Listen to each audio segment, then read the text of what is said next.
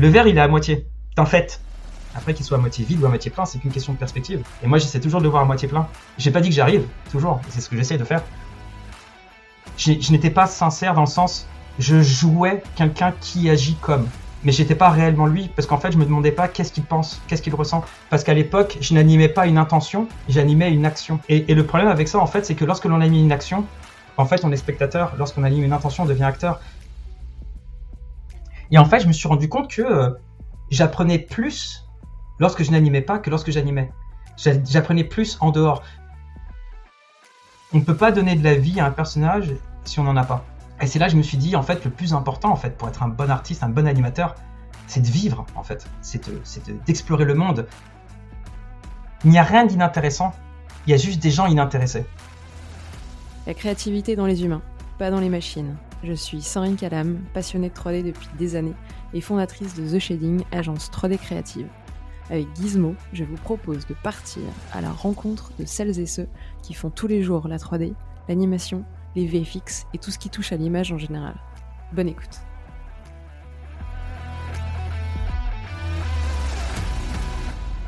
Salut Samy, bienvenue sur Gizmo. Coucou, merci beaucoup, enchanté d'être là. Bah aussi enchantée de te rencontrer et puis surtout euh, on m'avait beaucoup parlé de toi avant, euh, avant cet épisode grâce à Geoffroy entre autres et, euh, et David qui ont pas mal poussé pour que, pour que je t'attrape et que je te fasse venir sur, sur, sur Gizmo. Donc encore une fois je suis ravie de t'accueillir et ça va être à mon avis un très bon épisode où on va parler animation et pas que avec toi. Je vais pas trop teaser euh, sur euh, le contenu de cet épisode. Je vais d'abord te laisser te présenter euh, à tous ceux qui nous écoutent. Euh, et puis nous expliquer peut-être comment t'es arrivé dans l'animation. D'accord. Donc, euh, ben, salut tout le monde, je m'appelle Samy. Donc, je suis animateur maintenant depuis euh, presque 15 ans.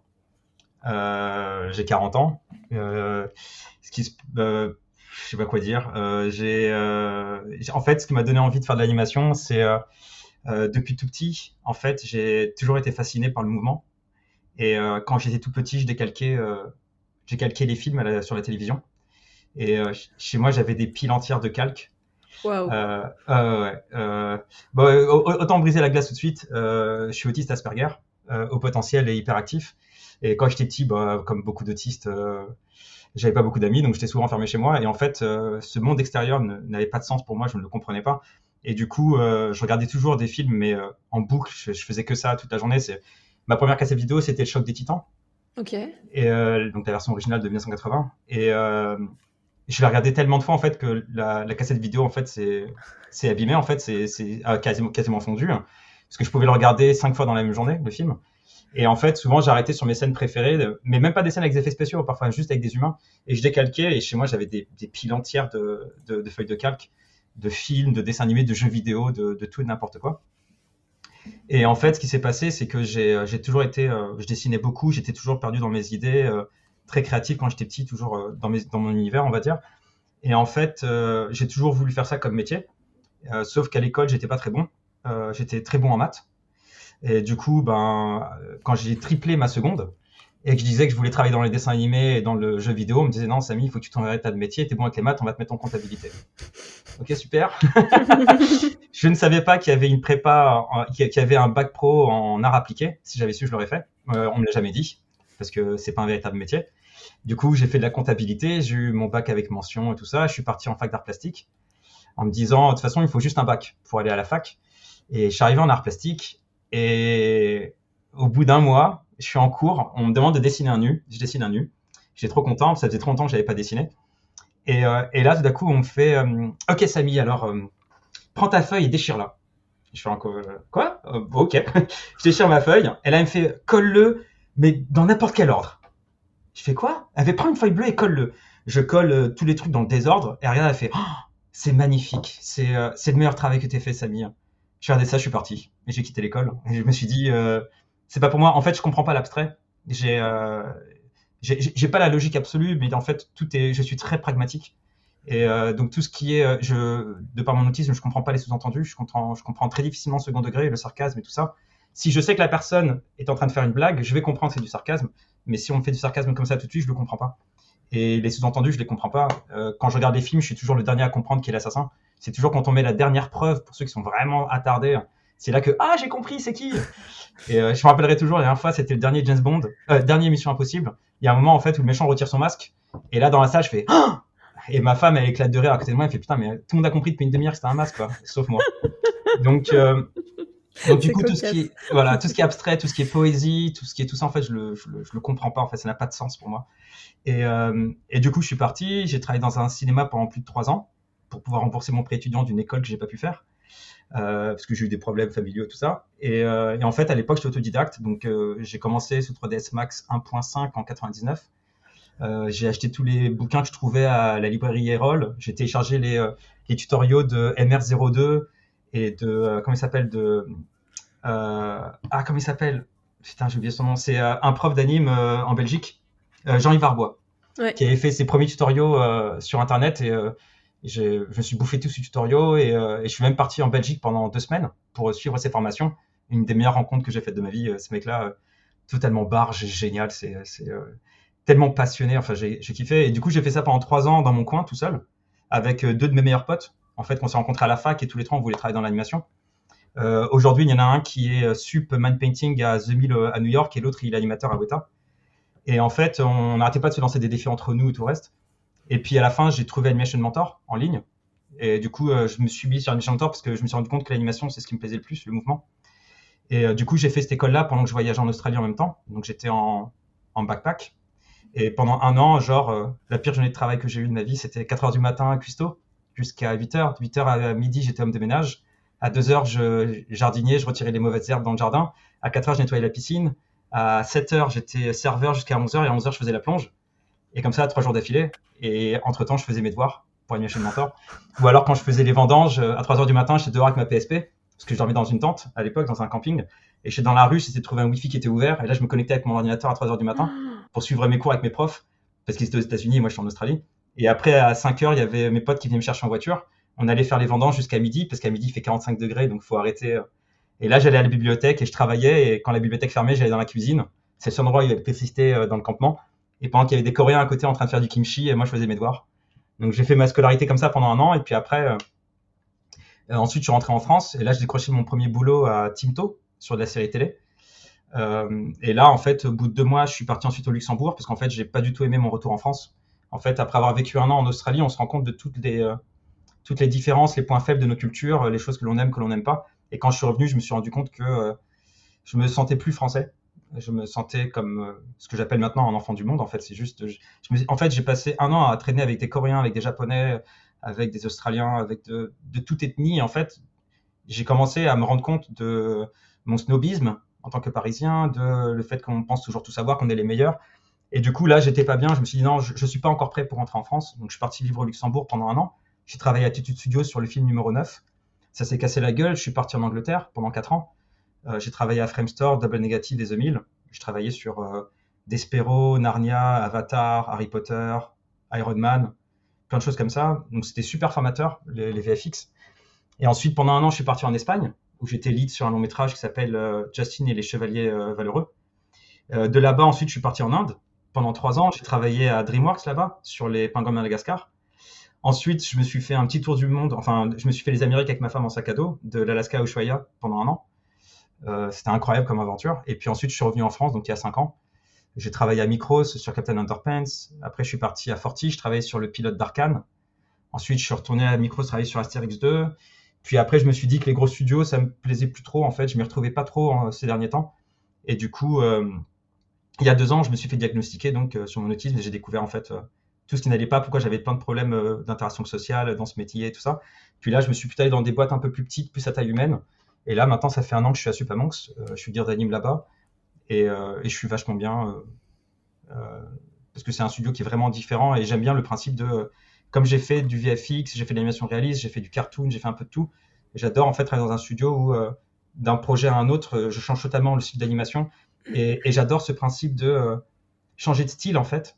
Pour moi, c'est un peu comme un casse-tête. J'ai toute une boîte de casse-têtes. J'adore les Mhm. casse-têtes, les puzzles et tout ça. Ce que j'adore en fait, c'est à chaque fois on arrive, on fait OK Samy. Alors, on veut un personnage qui fasse ci, qui marche comme ça. Par contre, on veut être en 6 secondes par jour, mais on veut augmenter la qualité par rapport à ce qu'il y avait avant. Comment est-ce qu'on fait? Euh, Et en fait, ce côté de trouver une solution, je trouve ça super intéressant parce qu'en fait, la moitié des gens trouvent que chaque fois qu'on arrive dans un projet qui a un style, en fait, ils voient les, les consignes comme des limitations. Alors que moi, je vois ça comme des challenges, en fait. C'est comme, c'était sur Indestructible, Incredibles. en fait, c'est Indestructible? Non, incroyable. Enfin, je sais plus le nom en français. Mais le film de Pixar Incredibles, en fait, quand on a dit aux animateurs que les personnages allaient avoir des masques, ils se sont dit, mais comment est-ce qu'on va faire? On pourra pas voir leurs leur sourcils, en fait. Et c'est vachement important pour exprimer les émotions. Ou alors même quand j'étais sur numéro 9, on avait, on pouvait pas faire changer la forme des yeux, on pouvait que fermer les yeux. Et du coup, premier réflexe, c'est mais comment est-ce qu'on va faire? Et en fait, ben, tu te rends compte qu'il y a d'autres façons d'exprimer les choses. Et en fait, on est tellement habitué à être toujours dans la même zone de confort, d'avoir les mêmes outils pour s'exprimer, que l'on se dit, il n'y a pas d'autre façon d'exprimer les choses. Et du coup, dès que j'arrive sur un projet, on me dit, ah, ça t'as pas le droit, ça t'as pas le droit. Moi, je suis en mode, mmh, trop bien, qu'est-ce qu'on va pouvoir faire? Et c'est là que tu deviens créatif, et c'est là que justement, euh, en fait, comme je dis aux gens, tu vois, c'est euh, le verre, il est à moitié. C'est un fait. Après, qu'il soit à moitié vide ou à moitié plein, c'est qu'une question de perspective. Et moi, j'essaie toujours de voir à moitié plein. J'ai pas dit que j'arrive, toujours. C'est ce que j'essaie de faire. Et en fait, à chaque fois que j'arrive sur un projet, ben, je prends les, euh, les obstacles, les consignes comme des challenges de comment est-ce que je vais faire pour euh, me surpasser et aller plus loin que ça. Quoi. Donc, euh, donc voilà, plus ou moins mon parcours. et donc, ouais. Non, non, j'aime beaucoup cette introduction où tu viens de nous lâcher euh, bombe sur bombe, euh, explosion sur explosion, en nous enchaînant pendant 10 minutes. Mais euh, j'adore. Et au moins, tu as posé un cadre où ça y est. on va parler de la même chose, on sait qui tu es. mais j'ai déjà, du coup, plein de questions à te poser là-dessus. je, voudrais juste rajouter un tout petit truc. Vas-y, vas-y, Désolé, vite fait. Et je voulais juste expliquer un truc. ma compréhension de l'animation ne vient pas du tout. Je, je trouve, je pense, que j'ai une approche de l'animation qui est très différente de beaucoup de gens parce que je sais pas dessiner. Je ne dessine pas. En fait, toute ma compréhension du mouvement vient à travers mon corps. J'ai fait 17 ans de, euh, 17 ans de basket, j'ai fait 12 ans de capoeira, j'ai fait du cirque, j'ai fait du parcours, j'ai fait du trampoline pendant 4 ans. Enfin, euh, je, fais, de l'apnée, c'est une combinaison de l'apnée, pas de surf. Je fais de l'apnée, j'ai fait du wing chun pendant 4 ans aussi. Et en fait, le truc, c'est que euh, mon appréhension, et tu vas le découvrir à, travers l'interview, mais ma compréhension du mouvement vient de l'intérieur, en fait. Là où lorsque l'on fait du dessin, pour moi, si jamais on ne fait pas le mouvement soi-même, on a un point de vue extérieur. Donc en fait, on voit ce qui se passe, alors que quand on pratique, on comprend. Et, je remarque que tous les gens qui font du sport depuis jeune, quand ils se mettent à l'animation, sont toujours très très bons en body mécanique. Et, euh, du coup, euh, durant l'interview, vous allez voir, je vais vous parler de beaucoup de choses en dehors de l'animation parce que je me nourris de tout ce qui est autour de moi. Donc voilà. Non, non, mais c'est intéressant ce que tu dis justement, ce point de vue-là, où c'est ça, en dessinant, on, vu qu'on doit observer, on, est vraiment sur ce point de vue très observateur et donc extérieur, alors que dès qu'on a la compréhension et la maîtrise de son corps, on sait comment en fait la main est amenée au bout, c'est que ça part de l'épaule et progressivement le coude se déplie, euh, mais ça on, le ressent en fait. on ressent, on ressent les énergies, on ressent, parce qu'on devient acteur, on n'est plus spectateur. Et pour moi, en fait, lorsqu'on garde un point de vue extérieur, lorsque l'on fait du dessin, lorsqu'on fait de la photo et tout ça, ben, on est spectateur. Et pour moi, lorsqu'on fait de l'animation, c'est important d'être acteur aussi.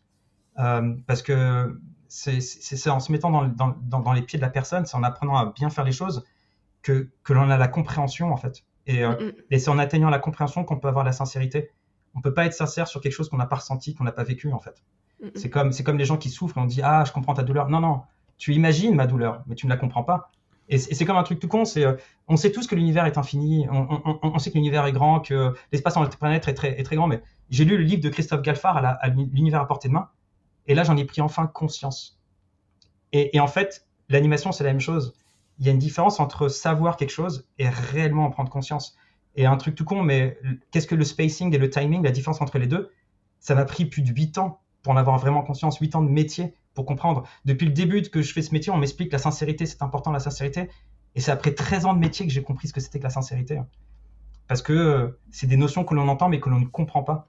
Euh, parce qu'on parce qu'on ne se met pas toujours à nu, parce qu'on n'expérimente pas, on n'essaye pas les choses. Et du coup, on garde toujours euh, une certaine distance. Et qu'est-ce qui t'a permis justement de le, enfin de le comprendre après 13 ans?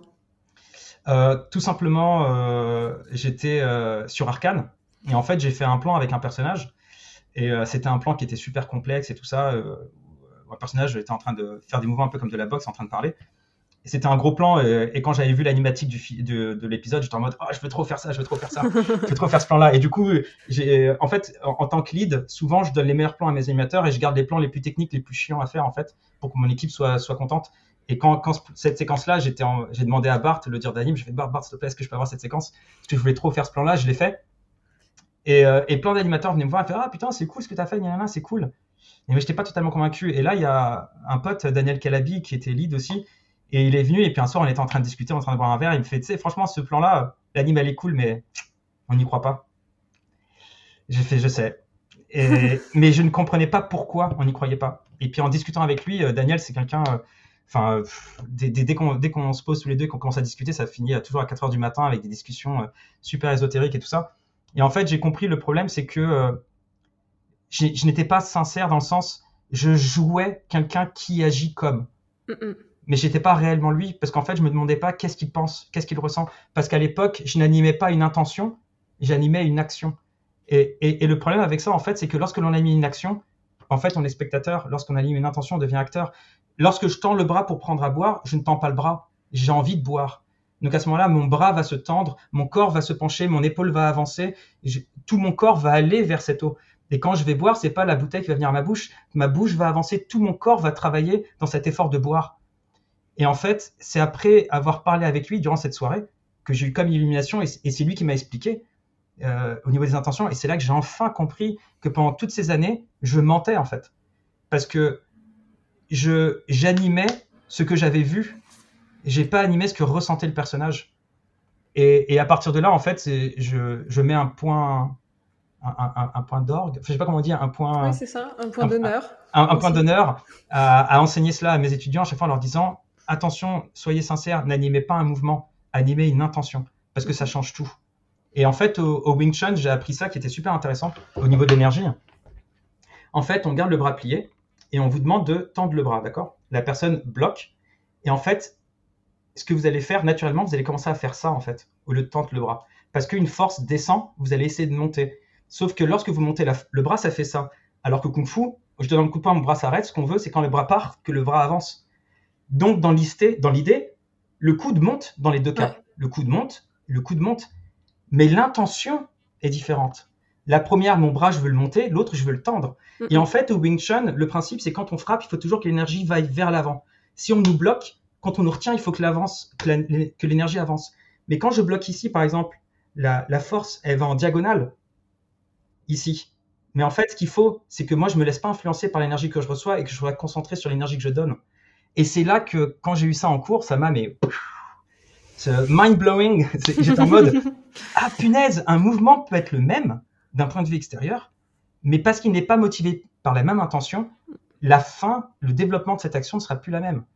Et c'est là, en fait, c'est depuis deux ans, en fait, où, bah, après mon diagnostic, je commençais à faire beaucoup d'introspection, euh, j'ai beaucoup partagé avec beaucoup de gens, et c'est là que j'ai commencé à comprendre pas mal de choses. Et en fait, c'est- tout con, c'est ce que j'explique parfois à mes étudiants, c'est n'essayez pas de forcer, si vous comprenez pas encore un concept, c'est peut-être parce que vous n'êtes pas encore prêt à le comprendre. Et c'est pas grave, en fait, on avance tous, chacun à notre vitesse, chacun à différents niveaux. Et, euh, je pense qu'avant, j'étais pas prêt à comprendre ce concept, en fait. Donc je me dis, mince, après 15 ans, euh, c'est un peu tard. Euh, après 13 ans de métier, pardon, mais je me dis mieux tard que jamais. Et puis maintenant, je le sais, et maintenant, je me concentre là-dessus. Ouais, et puis tu as, aussi appris plein d'autres choses en 13 ans, et c'était là le bon moment, et justement, euh, ça y est, en fait, cette petite graine, elle avait enfin germé, elle est sortie de la terre, Exactement. et il y a eu la lumière qui, la lumière.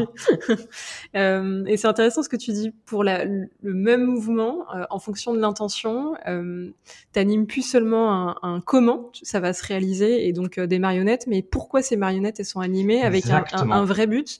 Et du coup, un même mouvement va parce qu'il sera incarné par des intentions totalement différentes, va, va prendre du coup une forme différente. Mais euh, mais il y a Ça- ce il y a cette lumière et ce cœur à l'intérieur qui en fait va guider à chaque fois ta, ton, ton mouvement et ton animation. Parce que, parce que dès qu'on anime l'intention, on va penser à tout ce qui se passe dans le reste du corps, toutes les connexions qu'il y a, ce qu'on appelle, c'est un des douze principes d'animation, ce qu'on appelle les actions secondaires. Et ben en fait, ceux-là, souvent les gens disent Ah, mais je sais pas quoi faire avec l'autre main. Oui, parce que tu sais pas, tu sais pas ce que tu veux faire en fait. Si tu savais pourquoi ton personnage fait ça, tu te demanderais jamais qu'est-ce que je fais avec mes mains. T'as un exemple comme ça concret de ta deuxième main où justement ils savent jamais quoi en faire les animateurs? Euh, euh, oui, très, très, euh, ben, tout simplement, j'avais une animatrice euh, à un BioA à Londres il y a, il y a à peu près, je crois, il y a 8 ans. En fait, elle avait fait un acting d'un mec qui disait Ah, euh, non, c'est une femme qui disait Oh, regarde le mec qui vient de rentrer, comment il est trop beau gosse et tout ça. Et elle savait pas quoi faire avec les mains. Donc en fait, elle a, elle a fait que la meuf, en fait, finalement, c'est une barmaid et elle est en train de nettoyer un verre. Ouais. Et la meuf, elle faisait ça. Oh là là, regarde le mec qui vient de rentrer, putain, qu'est-ce qu'il est beau gosse. Et je lui dis Dans quel monde tu dis à une copine, regarde le mec qui vient de rentrer et tu regardes un verre que tu es en train de nettoyer? Elle me dit, oui, mais je savais pas quoi faire avec mes mains. mais c'est pas une excuse. si tu sais pas quoi faire avec tes mains, c'est parce que tu sais pas ce que pense ton personnage. Si tu sais pas ce que pense ton personnage, ton personnage il est pas en vie. C'est juste une marionnette qui bouge. Et, je lui avais expliqué ça à l'époque et, euh, euh, j'avais une, une, connaissance des intentions qui était encore euh, assez jeune et assez légère. Mais déjà à l'époque, je me disais, arrêtez. Et, moi aussi, parfois, ça m'arrivait de me demander quoi faire avec les mains, mais j'essayais toujours de me dire, qu'est-ce que fait mon personnage? Pourquoi? Est-ce qu'il a vraiment besoin des mains pour exprimer son idée? Et, et c'est après, en fait, quand j'ai commencé à lire des bouquins sur le langage corporel, le livre de Desmond Morris, People Watching ou What Everybody is Saying de Joe Navarro, euh, qui, est un agent du FBI en fait qui faisait des interrogatoires et qui explique en fait comment fonctionne le corps. Et c'est là en fait que j'ai compris l'intention. En fait, j'ai commencé à comprendre ah mais mince, en fait le corps trahit ce que l'on pense et pas ce que l'on veut dire. Et, c'est pour ça qu'il expliquait que par exemple si on veut savoir ce que quelqu'un pense, faut s'écarter du visage parce que le visage c'est là où on apprend à mentir. On apprend euh, souris à ton tonton. et, euh, et, en fait, plus on s'écarte du visage, et mieux on sait ce que quelqu'un pense. Et ce qu'il explique dans le bouquin, c'est que la meilleure façon de savoir ce que quelqu'un pense, faut regarder les pieds. Alors moi, j'ai lu le bouquin, les pieds, mais bien sûr, qu'est-ce que les pieds racontent? Et là, on arrive à la partie des pieds, et là, c'est, c'est, putain, je pensais pas que les pieds pouvaient dire tout ça, quoi. T'as des exemples comme ça de... Parce que je suis, enfin, je dis même point de vue toi comme ça d'un point de vue extérieur, savoir, euh, bah, je pense pas que les pieds racontent beaucoup de choses, tu vois. Tout simple, tout simple en fait, c'est euh, euh, les pieds en fait souvent euh, montrent vers la direction dans laquelle est notre attention. Donc par exemple, euh, ce qui se passe, c'est moi ça m'est arrivé à un moment, j'avais un entretien avec quelqu'un, j'avais une confrontation avec quelqu'un, on était tous les deux assis. Et en fait, ce qui s'est passé, c'est qu'il était en train de m'accuser de pas mal de choses et tout le reste. Et moi, j'étais un petit peu sur la défensive. Donc, j'étais assis sur moi-même, euh, juste euh, normal. Et en fait, ce qui s'est passé, c'est que euh, durant la discussion, en fait, il a dit quelque chose qui n'était pas vrai.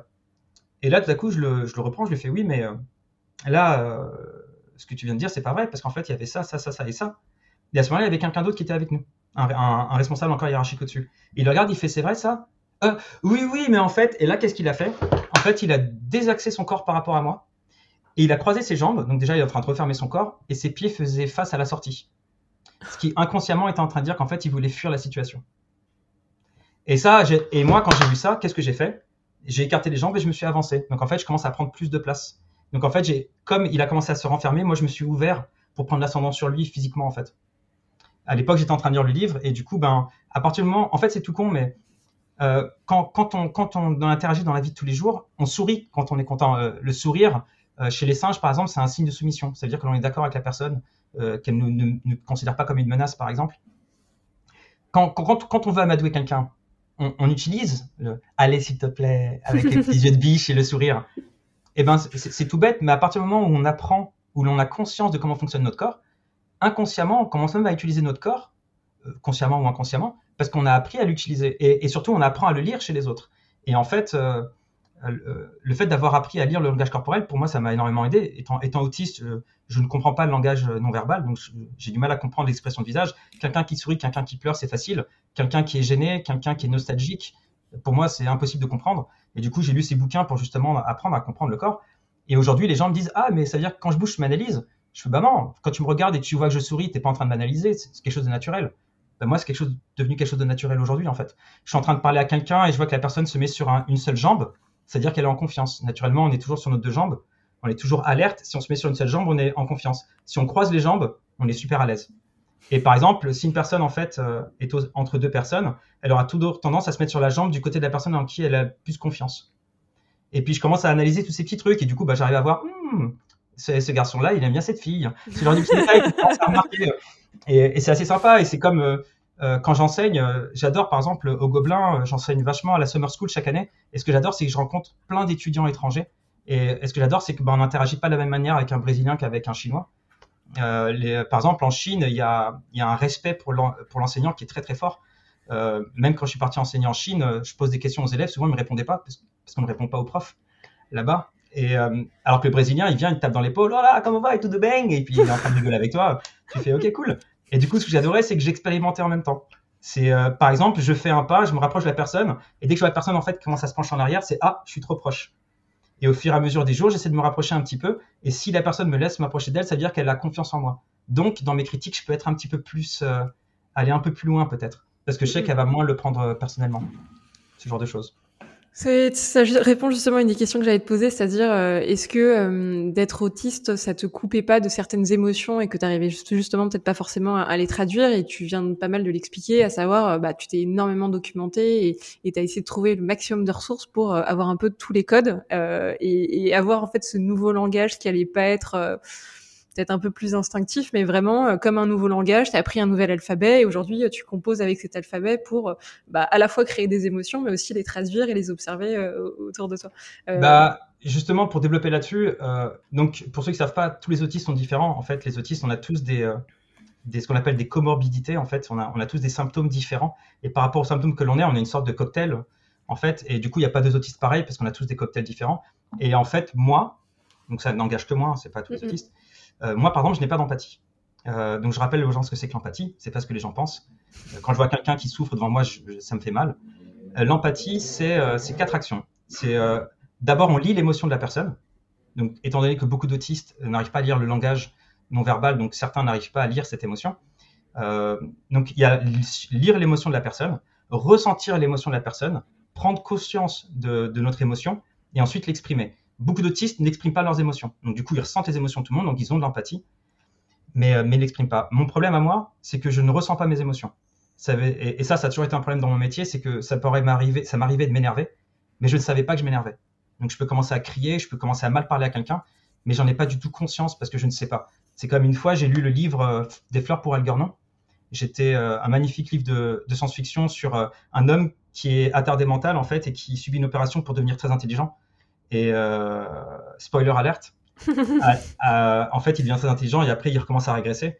Et du coup, on suit cette personne qui voit son intellect en train de régresser. Et la fin, j'étais dans l'avion et je pleurais, mais j'étais en train de parler normalement. J'avais pas le nez qui coule, je pleurais. Et ma femme me regarde, me fait pourquoi tu pleures? Je sais pas. Euh, je l'ai regardé, je fais peut-être à cause du livre, j'ai lu Fleur Bah, c'est triste la fin, mais bon, pas au point de chialer. Et j'ai pelé pendant 5 minutes. Pendant 5 minutes. Euh, ça m'arrive parfois de m'énerver, je crie et les gens me disent Samy, t'es en train de crier. Ah, pardon, désolé. Et je sais pas que je suis énervé. Donc, à cause de ça, j'ai toujours été très mauvais en acting. Parce qu'en fait, le problème, c'est que, et c'est pour ça que ce qui s'est passé l'acting sur Arkane, c'est que c'était pas ressenti. C'est-à-dire que quand je faisais un acting, c'était intellectualisé. C'est-à-dire que tous les gestes que faisait mon personnage étaient logiques. Ça marchait. oui, c'est vrai. Mais on n'y croit pas, en fait. Il y a un truc qui manque. Il y a un lien entre tous, un lien invisible qui, qui n'est pas là. Et en fait, depuis que j'ai été diagnostiqué, j'ai pris conscience de cela. Et, comme j'arrive maintenant à comprendre où je bloque, ben maintenant, en fait, justement, j'arrive à, j'arrive à faire des actings sincères aujourd'hui. Mais parce que ça m'a obligé, obligé, en fait, à déconstruire toute ma façon de penser pour justement essayer de combler, en fait, les lacunes que j'avais. C'est bien, tu réponds à mes questions avant que je les pose. L'une de mes questions, c'était de savoir, euh, c'était quoi la différence entre une, bonne animation et une animation euh, mémorable? Justement, ce truc en plus que tu racontais. Euh, pour toi, c'est la sincérité justement qu'on va y mettre et, faire en sorte que du coup, ce personnage, il soit le, plus vrai et qu'on y croit? Ou il y a encore d'autres choses que tu rajouterais pour vraiment que, que toute animation, tout le monde y croit et, vraiment qu'elle soit mémorable ça, et que chacun puisse, euh, tous les animateurs, aller dans, dans sa banque euh, de, de références et d'animations que tout le monde doit avoir vu, par exemple Alors, c'est simple, c'est la sincérité. C'est aussi simple que ça.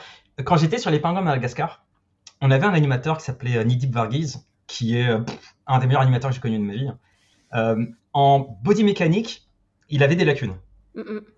Mais en acting, ses acting étaient juste incroyables. Et en fait, à, à DreamWorks, ce qu'on avait fait, en fait, c'était euh, à la fin, à chaque mois, on votait pour le plan qu'on préférait tous, toute l'équipe. Et on demandait à l'animateur de venir nous expliquer comment il avait eu les idées. C'est génial comme truc, ça. Et euh, c'était super intéressant. Et euh, ça, c'est un truc que j'ai beaucoup aimé dans les boîtes américaines. on m'a reproché d'être trop américain parce que j'essayais de ramener cette culture-là. C'était le principe de, par exemple, les lundis, ce qu'on faisait, c'est chacun présenter qu'est-ce qui était l'animation pour lui on faisait, euh, on appelait ça les animation inspiration. J'avais fait ça aussi à Micros et je fais ça aussi à Supermonks. Et en gros, une fois par semaine, quelqu'un venait et dit bah pour moi l'animation c'est ça. Et en fait, on se rendait compte que l'animation c'était quelque chose de différent pour chacun d'entre nous. Euh, on, avait fait aussi euh, des petites masterclass entre nous où on, partageait des choses que l'on avait découvertes. Et du coup, on avait décidé de faire ça parce que souvent on voyait des plans qui, qui défonçaient et on comprenait pas. On s'est tous animés. Pourquoi est-ce que son plan à lui, on ressent quelque chose que les autres ne comprennent pas? Et en fait, il y avait deux animateurs, il y avait Ketan, Ketan et, Nidip qui pour moi faisaient les meilleurs actings. Et c'est rigolo parce que quand on leur demandait pourquoi tu as fait ça, Je sais pas. J'y ai pensé. Et c'était très frustrant pour nous parce que on était beaucoup à ne pas réussir à faire la même chose et on voulait tout intellectualiser, essayer de comprendre. Et en fait, beaucoup d'années plus tard, j'ai compris en fait. Nidip était un opportuniste. Opportuniste dans le sens, il, il, avait son idée de plan et quand il avançait, il se disait ah bah ici là, pourquoi est-ce que je ferais pas ça? Allez hop. Et en fait, dès qu'il voyait l'occasion de rajouter quelque chose, eh ben il le mettait en se demandant qui est ce personnage. Et un des plans mémorables pour, moi, c'était sur les, donc sur les pingouins de Madagascar. En fait, il y a un moment où il y a euh, donc il y a différents personnages. Il y en a un qui s'appelle Kowalski. Et Kowalski, en fait, c'est euh, une sorte de militaire qui est toujours Sir, yes sir quand il parle à Skipper. D'accord? C'est le plus grand de tous. Et en fait, ils sont tout petits. Et à ce moment-là, il y a Skipper qui demande à Kowalski, il fait Dis-moi, Kowalski, euh, quelles sont nos probabilités de réussir? Et là, en fait, il dit juste 99% de chances que l'on meure. Et, et, en fait, il devait faire deux pas en avant. Il devait juste faire 99% de probabilité que l'on meure. C'est tout. N'importe qui, n'importe qui aurait fait ça. 99 probabilités que l'on meure. Qu'est-ce qu'a fait Nidip 99 probabilités que l'on meure. c'est juste ça. Juste de l'avoir fait avancer comme, comme un soldat, en fait. Parce que c'est un soldat, et, et, dans, son, dans sa voix, il avait un côté vachement euh, euh, militaire, discipliné. Et là, quand j'ai vu ça, j'ai fait, mais putain, mais quel génie Parce que ce que j'adore, en fait, avec les idées de Nidip, ou de Ketan. Ketan, je crois que c'était Ketan Patil, je ne me rappelle plus de son nom de famille, parce qu'on avait euh, trois Ketan. Et, et, en fait, ce que j'ai adoré, c'est que les idées qu'il apportait, elles paraissaient tellement naturelles que c'était pas forcé. Et dans mhm. l'équipe, on avait un animateur qui était une brute, mais une brute. C'est, euh, il est super connu dans le monde et tout ça. Je dirais pas le nom. Et, euh, et en fait, ce qui se passe, ces animations, on peut faire du frame par frame. Sur le papier, techniquement, elles étaient parfaites, ces animations mais on ressentait rien. Et on n'y croyait pas. Parce qu'il n'était pas sincère dans ses animations. Parce qu'il était tellement concentré sur la technique, sur les overlaps parfaits. Ni dit ses animations, n'étaient pas parfaites. Il y avait plein de petits défauts. Mais on s'en fout. Parce que le plan était crédible. Parce que Nidip ne se focalisait pas sur la technique, il se focalisait sur l'intention. Et en fait, on se rend compte que l'animation n'a pas besoin d'être parfaite pour être crédible.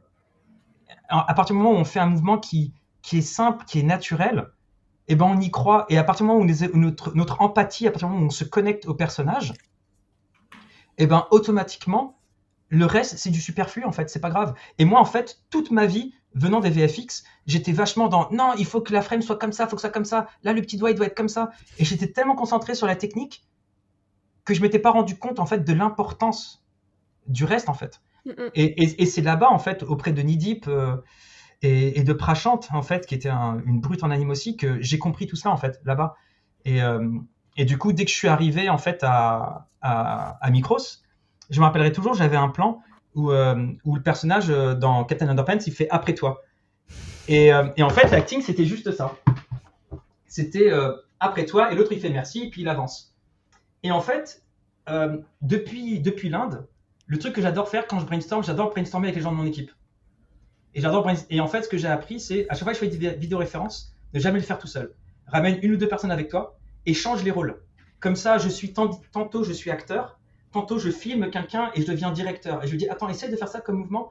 Et en fait, je me suis rendu compte quand on fait de l'improvisation, c'est très difficile d'improviser par soi-même. Mais quand deux personnes improvisent, c'est très facile de venir. Attends, attends, j'ai une idée. Attends, attends, je peux essayer? Et du coup, je me dis tiens, on va essayer ça. Et du coup, j'étais avec euh, Renaud et, Arnaud. Et puis on était de genre euh, après toi. Et puis il y en a un, il a fait après toi. Et du coup, on a eu ce petit mouvement de main. Et puis moi, il m'a fait rigoler quand il a fait ça. J'ai fait très bien. Et j'ai fait un petit comme ça. Et j'ai fait ce petit saut en fait avant de, partir. Et je l'avais pas du tout prévu. Et c'est parce qu'il m'a fait rigoler, parce qu'il en a fait trop, que j'ai eu l'idée de faire ça. Et puis là, on commence à rigoler. Et puis je suis en mode ah oui, bien sûr. Puis pourquoi pas partir comme ça, euh, un truc dans le genre. Et en fait, ce qui devait être un simple plan de après toi, le mec qui part, qui part est devenu un truc avec des mains qui tournent, le personnage fait un petit bond. Et je me rappellerai toujours, c'est que à la fin de ce plan, il y a Daniel qui est venu, Daniel Canabi. Pour moi, Daniel Canabi, c'est un dieu. C'est un dieu de l'animation. Je, je le vénère comme pas possible. Et Daniel, il est venu me faire, putain, il est trop cool ton plan. Et j'étais trop fier de moi. Et, et, là où j'ai été fier de moi par-dessus tout, c'est que j'ai utilisé toutes les ressources que j'avais. Ouais. Je me suis pas enfermé sur moi-même. Je me suis pas dit, allez Samy, on va réussir. Non, j'ai parlé avec les gens autour de moi, j'ai discuté avec eux, j'ai échangé, je faisais un blocking, qu'est-ce que tu en penses? Renaud, c'est euh, quelqu'un que j'ai rencontré sur cette prod avec qui j'ai euh, tout de suite accroché, euh, c'est devenu un très bon ami. Et, Renaud n'avait fait que de la série télé. il avait beaucoup moins d'expérience, c'est son premier long métrage. Il avait beaucoup moins d'expérience. Et, même, j'en parlais toujours quand je lui dis qu'est-ce que t'en penses, il m'a rien, il fait, enfin, qu'est-ce que tu veux que je te dise, t'as travaillé à DreamWorks, euh, jamais travaillé sur le long métrage. J'ai regardé, je fais, et alors, t'es es un écrivain? Non, pourtant quand tu lis un mauvais livre, tu sais très bien qu'il est mauvais. Euh, quand tu vas voir un film, tu te rends compte quand le film il est mauvais, pourtant t'es pas réalisateur. Euh, t'écoutes de la musique, euh, quand le mec sait pas faire trois accords, t'es pas musicien pourtant. C'est pas parce qu'on ne sait pas faire quelque chose qu'on ne peut pas avoir un œil critique dessus. Et je le dis au contraire, tu vas être beaucoup plus sincère. Tu vas pas me chercher dans la technique de attention ton overlap au niveau de ton expression. Non, tu, ça va être beaucoup plus naturel. Et c'est pour ça que quand je faisais mes, mes, exercices, quand je faisais mes études, je montrais mes exercices à ma mère et à ma femme parce que même si ce sont des moldus, ce sont des simples mortels, ben, quand ça ne marche pas, ils le voient, eux. Parce que eux, ils cherchent pas les artifices, ils cherchent pas la technique, ils cherchent l'intention. Parce que parce que c'est la seule chose qu'ils connaissent. Ils, connaissent un être humain, ils savent quand un être humain ment ou pas. Du coup, quand ils voyaient mes émissions, ils savaient si je mentais ou pas. Et, euh, c'est pour ça que pour moi, c'est important d'écouter tout le monde. Après, il faut savoir faire la part des choses, de ce que les gens disent. Mais il faut écouter tout le monde parce que tout le monde peut avoir une bonne idée. Hein. Et, du coup, j'étais vachement content de ça, en fait, euh, d'avoir découvert ça et d'essayer de, le développer au maximum. Mm, mm. Oui, et puis comme tu dis, si, si, des personnes qui sont extérieures au milieu sont touchées euh, et comprennent en fait l'animation et la trouvent géniale, euh, bah c'est le but premier et, eux, on n'a rien du tout à faire de cette technique et c'est ce que tu racontais dans des détails et des animes qui peuvent être géniales, alors que la technique peut être un petit peu plus fragile avec ces petits aléas, mais Enfin, à moins d'être un animateur, c'est ça. Tu, personne. Personne ne le voit. Personne ne le voit. Et, tous ces détails que tu racontes, que tu rajoutes, euh, un peu d'opportuniste, il faut vachement l'avoir joué. C'est ce que tu dis en vous entraînant et, en étant vraiment dans cette espèce de euh, brainstorm euh, où, vous jouez ensemble, ça jaillit un peu plus facilement, c'est ça? Alors pour moi, je pense pas que c'est de l'entraînement. Moi, ce que je pense, c'est que c'est une sorte de lâcher prise.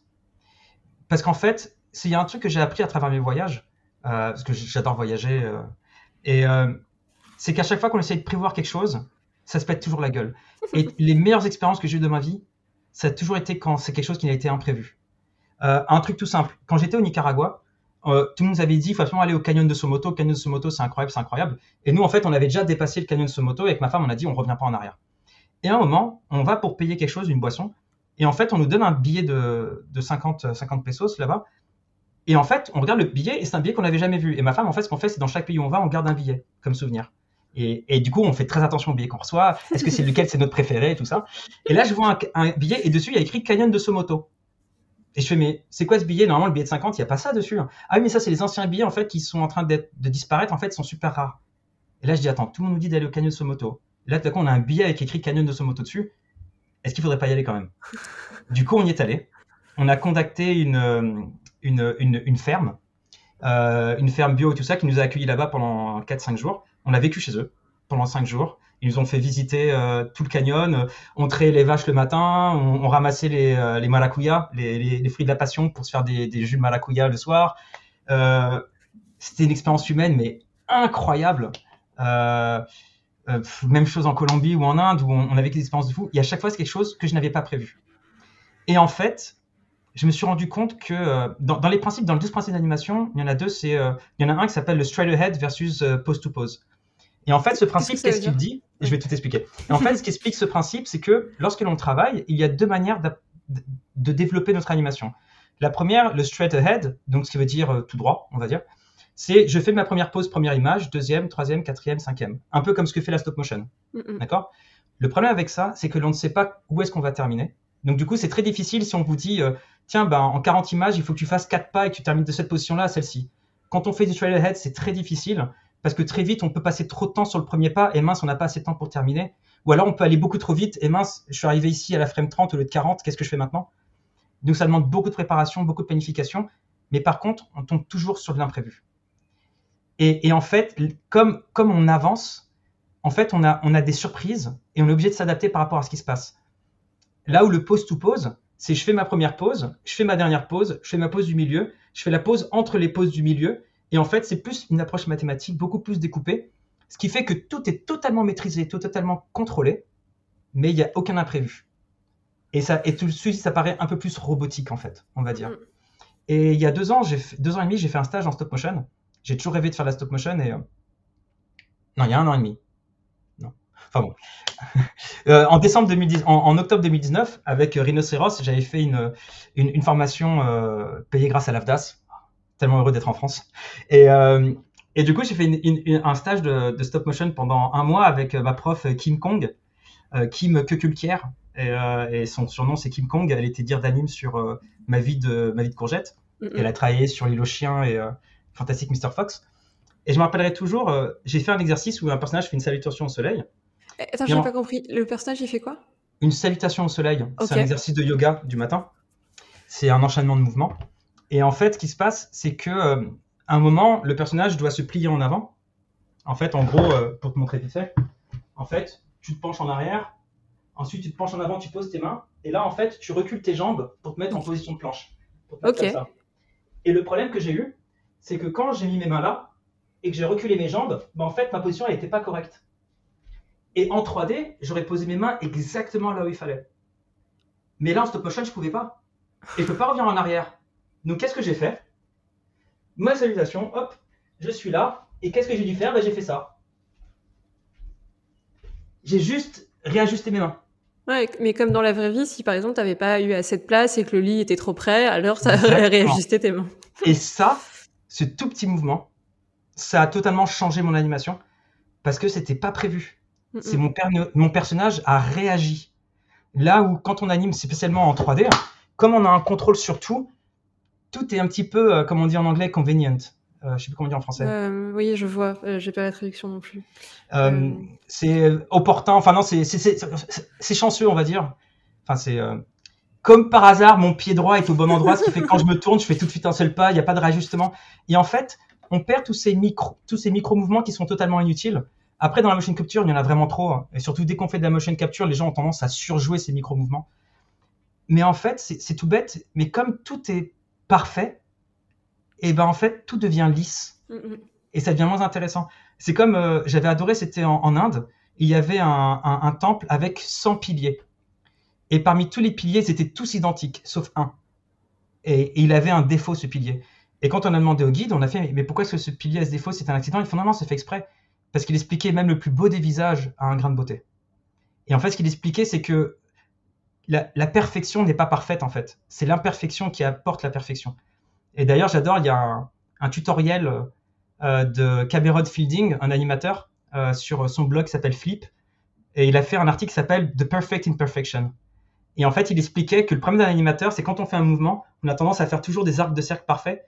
Alors dans la vraie vie, il y a toujours des petites irrégularités, en fait, qui fait que tout d'un coup, ça devient moins mécanique et ça devient beaucoup plus ressenti. Ouais. Il faut réussir à, remettre ces détails qui font ultra naturels, mais, mais comme tu dis, qui peuvent un peu perturber, mais c'est comme ça qu'on réagit en tant qu'humain, et même les animaux, enfin, n'importe quel, quel, être vivant. Euh. Tout à fait. Et du coup, quand on fait nos vidéos références, à force de les faire, à force de les faire avec plein de gens, il y a un moment où on oublie qu'on fait des vidéos références. Mm, mm. Il y a des moments, en fait, où on arrête de réfléchir, on arrête de calculer. Et là, tout d'un coup, le naturel reprend le dessus. Et là, du coup, l'imprévisible peut venir. Et c'est là que du coup, on commence par se surprendre. On se dit, ah punaise, c'est trop cool ce mouvement. Euh, qu'est-ce que tu viens de faire là, refait pour voir? Et souvent, la personne n'arrive pas à le refaire parce, qu'elle n'y a pas pensé en fait. Et, c'est pour ça que souvent, moi, ce que je fais, quand je fais une vidéo référence, je pose ma caméra, je laisse tourner. Et on joue, on refait, en fait, il n'y a pas de OK, action, OK, stop. Non, c'était pas très bien, on peut recommencer. Et action. Non, je laisse la caméra. Parce que je me suis rendu compte que tous les moments les, les plus intéressants, c'est toujours au moment où je n'avais pas filmé, en fait. C'est au moment où on n'avait pas prévu de le faire. Euh, et, en fait, je trouve que cet exercice de faire ça à plusieurs, ça amène une cohésion, ça amène un relâchement, une sorte de lâcher prise qui fait que bah, on oublie la caméra en fait au bout d'un moment. Et tous ceux qui te disent dans ton équipe, par exemple, euh, mais euh, je suis pas acteur, c'est pas comme ça que moi je prépare mes animes, j'ai pas du tout envie de me filmer et de passer de l'autre côté de la caméra. Tu, leur dis que dans ces cas-là, il n'y a pas besoin d'être acteur et qu'en fait, on veut juste capturer justement l'instinct et, le moment présent est-ce que c'est un passage obligatoire de, se filmer euh, justement quand on bosse avec toi parce que c'est un process un peu de création que vous avez en commun euh, Comment vous comment t'appréhendes en fait euh, cette préparation? Alors moi, ce que, ce que, j'ai appris avec le temps, c'est et c'est ce que j'arrête pas de prôner à chaque fois auprès de mes étudiants et auprès des, des animateurs qui sont dans mes équipes. Je ne détiens pas la vérité et je pense qu'il n'y a pas de vérité. À partir de là, je n'aime pas imposer une méthodologie aux gens sauf si c'est une question d'organisation, on va dire. D'accord? Mais après, je laisse toujours une certaine flexibilité. par exemple, faire un blocking, bah, quand on anime, euh, il faut faire un blocking, qu'il soit en spline ou en step, euh, il faut qu'on en fasse un quoi qu'il arrive. Et euh, les vidéos références, je sais qu'il y a des gens qui sont pas du tout à l'aise en se filmant. Il y a un animateur qui s'appelle Alvise Avati, avec qui j'avais travaillé à Double Negative à Londres, un, génie. Je ne l'ai jamais vu se lever de son siège. Et il faisait, et il faisait les meilleures animations de body mécanique que j'ai vues de ma vie. Il allait dix fois plus vite que tout le monde en fait. Il était juste incroyable ce mec-là. Et, et par exemple, lui et Daniel Calabi, c'est des animateurs qui sont réputés pour être très très rapides. Euh, surtout pour faire leur blocking. Euh, et, une fois, j'avais demandé à Daniel comment il faisait pour aller trop aussi vite, et il me disait, euh, je fais confiance à mon instinct et juste j'y vais à fond. Et en fait, je me suis rendu compte que Alvisé faisait la même chose. Et en fait, je me suis rendu compte que lorsque l'on filme, lorsque l'on se filme, on, intellectualise énormément, on essaye de, de, tout calculer, de tout codifier, de tout comprendre. Mais il y a certaines personnes, en fait, ils n'ont pas besoin de cette étape.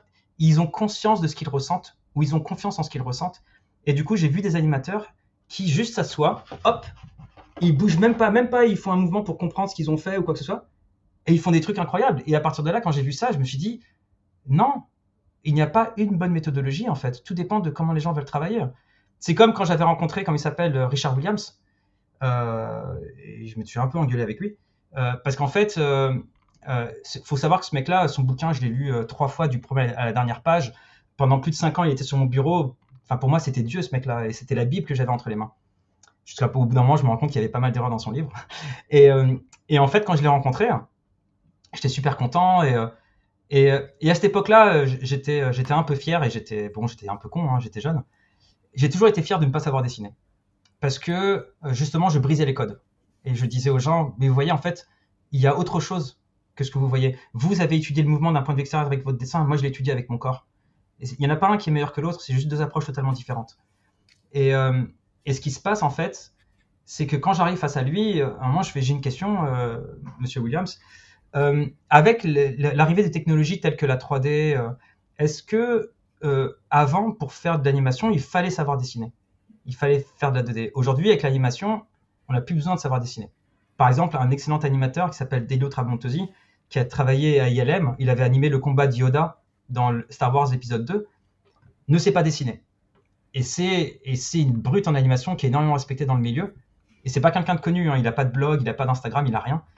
Et, euh, et j'ai dit, avec des animateurs comme ça, est-ce que vous trouvez une évolution dans l'animation? Parce que du coup, ce sont des gens qui viennent d'horizons beaucoup plus larges qu'avant. Avant, pour être animateur, il fallait passer par les mêmes cases, par les mêmes cases, les mêmes étapes. Et du coup, tout le monde était formaté de la même manière. Mais plus aujourd'hui. Aujourd'hui, euh, avec la 3D, il y a beaucoup d'autodidactes, il y a, il y a, y beaucoup de gens qui, ne savent pas dessiner, qui, ou, qui font de la sculpture, ou qui font de la photo, qui font d'autres choses, qui font de la danse, qui font du sport, qui ont appris le mouvement de manière différente en fait. Est-ce que vous trouvez une évolution dans l'animation? Et là, il me répond si tu sais pas dessiner, tu sais pas animer. Et là, je lui ai dit, oh, enfin, vous pouvez pas dire ça. Enfin, regardez, il y a des exemples euh, comme de très bons animateurs. Et au fond, j'étais vraiment surtout blessé par moi-même, évidemment. Mais je lui ai dit, vous pouvez pas dire ça. Il y a si, il y a ça, il y a des animateurs. Si vous savez pas dessiner, vous ne savez pas animer. Et là, j'ai commencé à hurler, on m'a arraché le micro de la main. Et, euh, ça m'a mis hors de moi, en fait, d'être aussi réducteur que ça, en fait. C'est parce que tu n'es pas comme moi, alors tu n'es rien. Et, euh, du coup, je me suis toujours essayé de, de combattre ça. Et, et c'est pour ça que euh, quand j'enseigne, j'explique aux gens, trouvez votre propre moyen d'arriver à ce but. Le plus important, c'est d'arriver à la fin, quel que soit le moyen. Et on est tous différents. C'est pour ça que moi, quand je travaille, tu veux montrer des vidéos références, montre pas des vidéos références. Tu veux faire des thumbnails, fais des thumbnails. Tu veux faire une bloc en vitesse parce que tu te sens plus à l'aise, fais une bloc parce que tu te sens plus à l'aise. Je, ne pense pas qu'il y ait une méthodologie meilleure qu'une autre. En fait, je pense que la plupart des gens qui utilisent les, les vidéos références que j'ai vues, hein, c'est souvent des gens qui sont, qui sont pas très à l'aise en dessin. Donc du coup, eux ont trouvé un moyen autre de s'exprimer. Mais si les gens ne sont pas à l'aise avec la caméra et préfèrent faire du dessin, qu'ils fassent du dessin. Et pour moi, c'est très mauvais. J'ai vu des prods où en fait, euh, on demande à tout le monde de se filmer et d'arriver avec des vidéos références. Et moi, j'aime pas ça en fait. Parce qu'on sort les gens de leur zone de confort. Et, et le problème, c'est que c'est important de sortir les, gens de leur zone de confort pour les challenger. Mais il y a des limites en fait. Et, le problème, c'est que dans notre métier, il y a beaucoup d'introvertis. Il y a beaucoup de gens qui sont pas très à l'aise avec leur corps. Bah, il y a beaucoup de neurodivergents. Hein. Donc, il y a beaucoup d'autistes. Enfin, maintenant, depuis que j'ai été diagnostiqué, euh, j'en vois beaucoup. Et j'emmène plein de mes élèves et de mes collègues se faire diagnostiquer et ils sont tous positifs à chaque fois. Et, euh, en fait, j'ai envie de dire, euh, arrêtons de, de tout cloisonner, de dire qu'il n'y a qu'une seule façon de faire les choses, tout le monde devrait faire comme ça. Essayons d'écouter les gens, parce qu'en fait, euh, on se rend, si s'il y a eu des prods qui ont réussi à faire sans vidéo référence, pourquoi est-ce qu'aujourd'hui, tout à coup, non, c'est impossible, il faut que tout le monde en fasse? Non, en fait, c'est pas obligé. Donc moi, je dis aux gens, essayez. Et moi, je dis toujours aux gens, il faut tout essayer. Donc essayez, mais si jamais vous n'êtes pas à l'aise et que c'est pas pour vous, c'est pas grave. Vous pourrez toujours essayer une prochaine fois plus tard, ou alors trouver, trouver le, le médium, le, moyen de vous exprimer dans lequel vous vous sentez à l'aise, le moyen de préparer votre travail dans lequel vous vous sentez à l'aise. Parce que plus les gens vont être à l'aise, et plus ils vont pouvoir se lâcher, et plus la qualité sera, sera présente en fait. Mm, mm. Et, puis encore, euh, et puis ça rejoint en fait ce que tu disais tout à l'heure, à savoir le but c'est de livrer en fait une émotion et, et un ressenti. Donc qu'importe le moyen où tu vas, avec lequel tu vas réussir à te connecter avec euh, cette émotion et ce ressenti, euh, même si ce moyen était propre euh, et que tu sors de la norme, euh, bah si le but est exactement le résultat est bon et que l'anime est percutante, euh, normalement, enfin c'est tout ce qu'on veut et, le, et le résultat est là. Donc je te rejoins sur, enfin cette norme qu'on veut un peu imposer, à savoir forcément se filmer ou forcément dessiner c'est mettre les gens dans des carcans qui sont qui leur correspondent pas forcément et c'est pas comme ça qu'on exprime les meilleurs de soi donc euh, euh, t'as beaucoup du coup exposé là, la manière dont toi tu préparais et, qui te correspondait à toi euh, on a tous un peu nos forces et nos faiblesses ou dans, dans l'animation en tout cas les animateurs euh, entre euh, la perception le timing le spacing. Comment tu travailles tes points forts et tes, et tes faiblesses sur ces différents axes? Il y en a qui ont par exemple je sais pas un très bon sens du timing alors que d'autres pas du tout. Bien sûr alors, comment tu vois ces aspects-là, par exemple? Alors, la, rencontre qui a changé ma vie euh, s'appelle Michael Schlingman, que j'ai rencontré à Londres. Euh, je, juste un truc. Euh, vas-y, vas-y. Je, je, cite beaucoup de noms parce que c'est des gens que je respecte, parce que c'est des gens que, pour moi, méritent d'être connus. Et aussi, il y a un truc qui est important, je vais juste te dire par rapport à. Parce que c'est pas du name dropping que je fais, mais moi, ce que je trouve très triste dans notre milieu, c'est une petite aparté, c'est que vous demandez à n'importe quel animateur de citer cinq réalisateurs qu'ils adorent, ils y arriveront. Demandez-leur de citer cinq acteurs, ils y arriveront. Cinq musiciens comme ils veulent. Demandez-leur de citer cinq animateurs. Et là, ça devient plus difficile. Et moi, ce que je trouve dommage, c'est que je connais aucun musicien qui ne sait pas qui est, Beethoven ou Mozart. Je connais aucun chanteur qui ne sait pas qui est Michael Jackson. Je connais aucun réalisateur qui ne sait pas qui est Steven Spielberg. Pourtant, je connais plein d'animateurs qui ne savent pas qui est Eric Goldberg, euh, qui est Nick Ranieri, ou euh, évidemment, je vais pas parler de Midcal, euh, euh, Holly Johnson euh, ou alors Frank Thomas parce que c'est les plus connus parce qu'ils ont écrit des bouquins et tout ça. Mais il y en a plein qui sont super connus. sur les Iron Men, en général, tout le monde connaît, ces trois personnes. Et je trouve ça triste parce qu'en fait, si on arrive à progresser dans un art, c'est parce qu'il y a une transmission du savoir par nos ancêtres. Et c'est comme ça que notre civilisation a réussi à, à évoluer. C'est à partir du moment où les écritures sont apparues. Et d'ailleurs, c'est marrant parce que je fais du beatbox depuis quelques mois. Et en fait, le beatbox a stagné pendant très longtemps à un certain niveau. Et maintenant, on a créé une écriture qui s'appelle le Vocal Grammatics.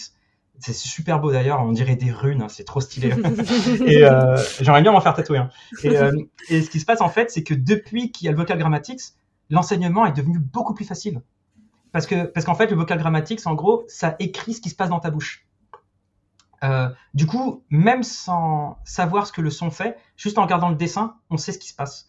Et depuis, il y a une vraie progression. Et du coup, bah, ça avance. Et ce que je trouve dommage, en fait, c'est que dans l'animation, euh, les gens, heureusement, ils ont appris les 12 principes d'animation, mais de savoir qui sont ces animateurs, qu'est-ce qu'ils ont fait, comment est-ce qu'ils ont découvert, je trouve ça super, important, en fait, pour réussir à comprendre l'acheminement qui a amené l'animation là elle est aujourd'hui. Et, ce que je trouve très dommage, c'est que les gens ne se renseignent pas, mais surtout, je reproche aux écoles de ne pas l'enseigner, en fait. C'est parce que dans toutes les écoles où l'on va, euh, des écoles d'art, on nous parle constamment des artistes on nous parle constamment de euh, Michel-Ange, de euh, Raphaël, ou euh, on nous parle de Picasso, mais dans les écoles d'anime, on ne cite jamais aucun artiste. On n'explique jamais d'où vient quoi. Et je trouve ça, je trouve cela très triste en fait, malheureusement.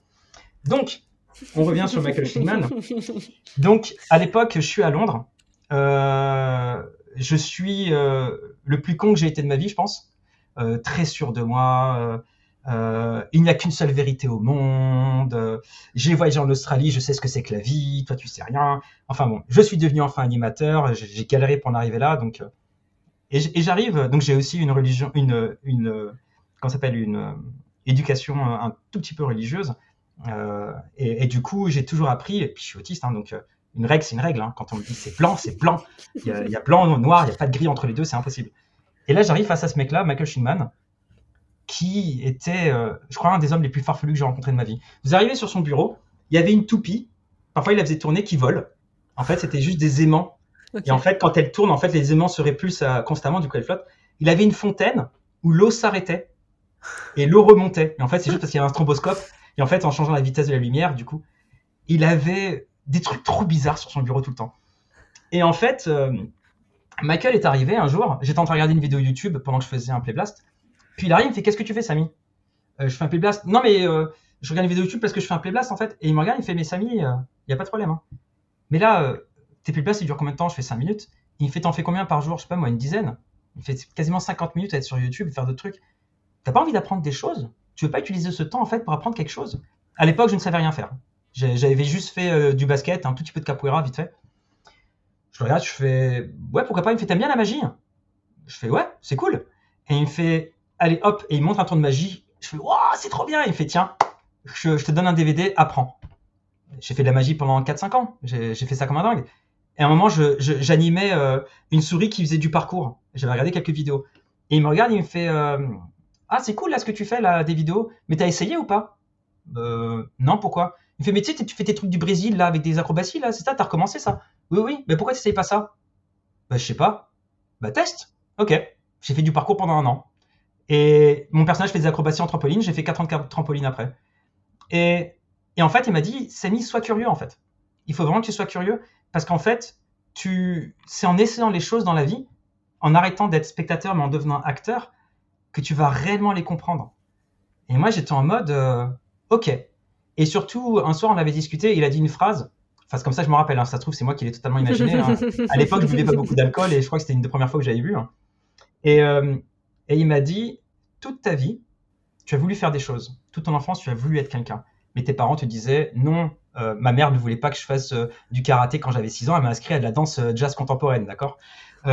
Tes parents n'ont pas d'argent ou alors ils ne veulent pas que tu fasses ce sport. Il m'a dit aujourd'hui, Samy, tu peux devenir qui tu veux. Tu, tu veux savoir faire de la guitare, fais de la guitare. Plus personne ne peut t'empêcher de devenir la personne que tu veux. Donc à partir d'aujourd'hui, essaie de faire en sorte de devenir l'homme que tu aimerais être. Et là, je me suis dit, ok, à partir d'aujourd'hui, je vais devenir la personne que je veux être.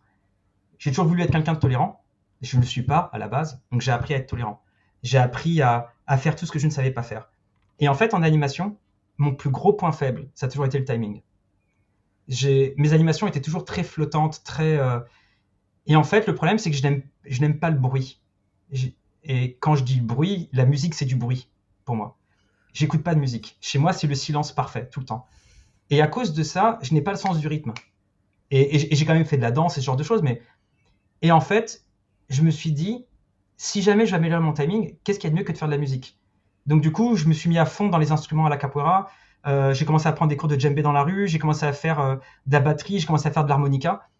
Et en fait, avec un peu de recul, en discutant avec Michael et tout ça, je me suis rendu compte que si tu veux être bon en posing, fais de la sculpture, fais du dessin. Tu veux être bon en composition, fais de la photo. Tu veux, euh, tu veux être bon en acting, fais du théâtre, apprends le langage corporel. Tu veux être bon en body mécanique, fais du sport. Tu veux être bon en timing, fais de la musique. Et en fait, ce que j'ai fait à partir de là, c'est que grâce à Michael, en fait, qui m'a donné euh, la curiosité de la vie, la, soif d'apprendre, et qui m'a rappelé le plaisir d'apprendre. Parce que les gens aujourd'hui, quand ils disent j'ai envie d'apprendre à faire de la guitare, ils veulent pas apprendre à faire de la guitare. Ils veulent être bons à la, guitare. Ils veulent faire du Jimi Hendrix tout de suite.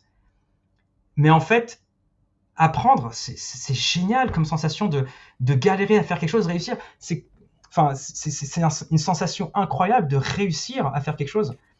Et, euh, et, depuis, je me suis toujours dit, à partir de maintenant, si je veux progresser dans quelque chose, qu'est-ce qui peut m'aider en dehors dans la vie pour progresser? Et je me suis rendu compte que mes deux points faibles, c'était le timing et le posing.